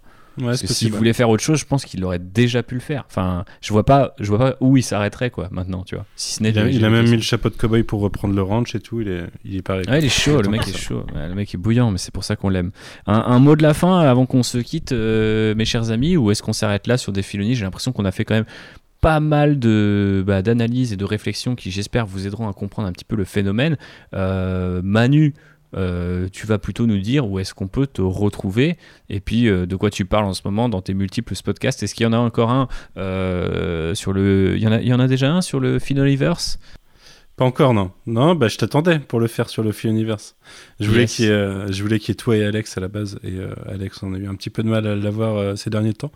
Mais je pense que quand on Ben, on, pourra, est, on, est, on est y part. Hein. Quand on pourra le- revoyager, on fera ça. Et puis, je voulais le faire avec vous deux et avec Jay, Max. Parce que la team nantaise euh, est pas mal fan de Clone Wars. Faut que Straffer Ah, s'y mette. clair. Faut que Straffer s'y mette. Mais euh, je pense qu'on aura des, des camarades fans d'Asoka. euh, notre cher euh, Maxime Hamel, par exemple, est très, Mhm. euh, Salut est très fan d'Asoka. Très belle conversation l'été dernier en terrasse sur, Ahsoka très tard le soir avec beaucoup d'alcool dans le sang. C'était ma dernière terrasse, figure-toi, du coup, j'en ai pas refait. Ah moi aussi. C'était ma Voilà. dernière terrasse. Et, et oui, sinon, bah, donc le fil univers, ça sera pour plus tard. Mais sinon, bah, en effet, j'ai pas mal de spin-off. Le cadran pop, mais qui est plutôt géré par Guigui, est revenu euh, cette semaine au moment où on enregistre. Euh, et là, du coup, il y aura des podcasts toutes les semaines pendant un moment, normalement. Euh, Il y a toujours Site Alpha, on est rendu à Stargate SG1 saison 3, là. Tales from the Sewer, il y a The Last Ronin qui sort en ce moment. C'est du coup, euh, on a un hors-série qui va sortir très bientôt dessus. Puis sinon, on a parlé récemment de la série animée de 2012. On traite régulièrement des sujets. Euh, voilà, et puis il y a un podcast sur euh, Nicolas Winding Refn qui va sortir euh, vers le 8 Ouais, j'ai vu 10 ça. juin, je sais plus. 8 juin peut-être. Avec- Avec Quentin et ouais, Jay. c'est Quentin qui l'a géré. Il y a Jay, il y a Océane et il y a Clément.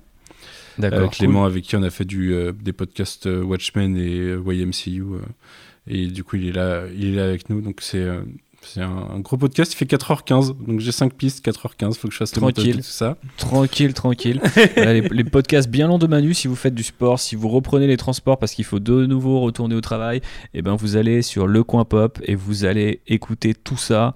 Il y a du Star Trek, du Star euh, Gate, pas de Star Wars, mais bientôt du Nicolas Winding Refn, des Tortues Ninja. Il y a toutes les. euh, en fait, euh, voilà, Manu, je pense que tu devrais faire un podcast qui s'appelle Star quelque chose, et puis comme ça, tu mets tout dans- dans- dedans et ça va plus vite.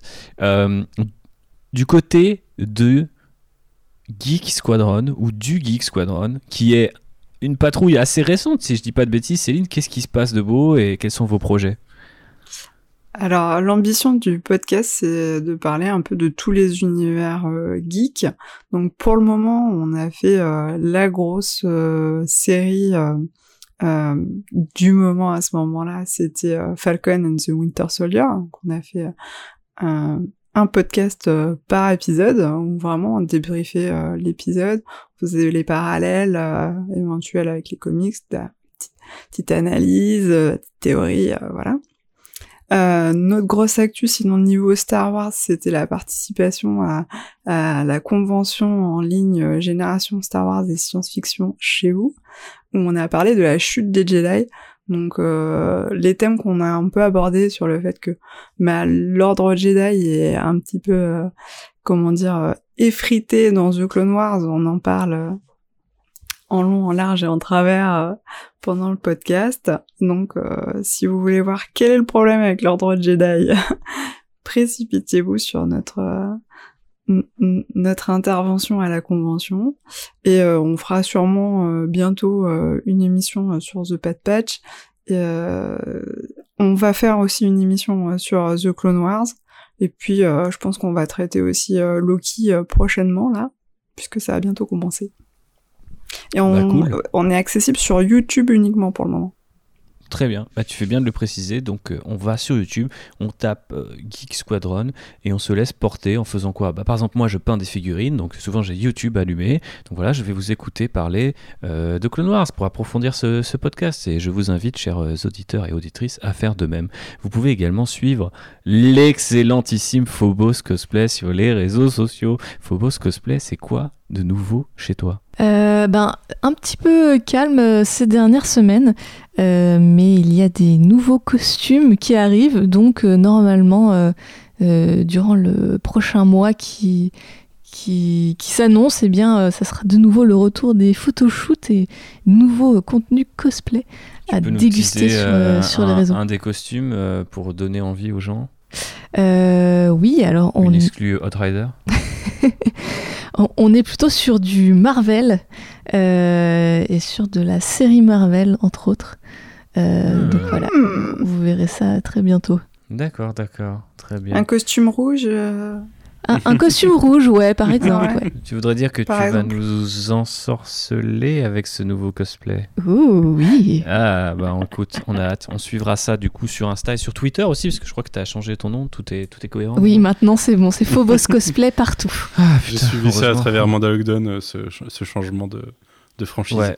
ouais, non, mais euh, tu te rends compte, on a gagné 10 secondes sur un podcast de, de, de 1000 heures, donc c'est c'est quand même plutôt pratique. Merci Phobos. Merci à toutes et tous de nous avoir écoutés sur ce podcast qui est dédié à monsieur Dave Filoni. Vous l'aurez compris, on l'adore. Désolé pour ceux qui ne l'aiment pas trop, vous n'êtes pas tellement représentés dans ce podcast, mais en même temps, si vous ne l'aimez pas et que vous êtes arrivé jusque-là, quand même, je salue votre performance. Je vous tire bien bas mon chapeau de cow-boy avec un loup dessus. Des gros bisous et que la force soit avec vous. Ciao tout le monde. Salut Ciao. Bientôt.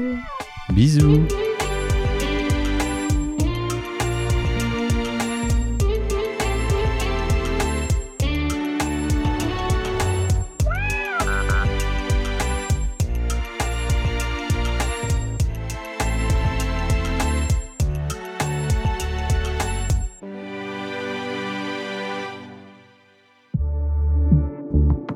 Bonus. Trax.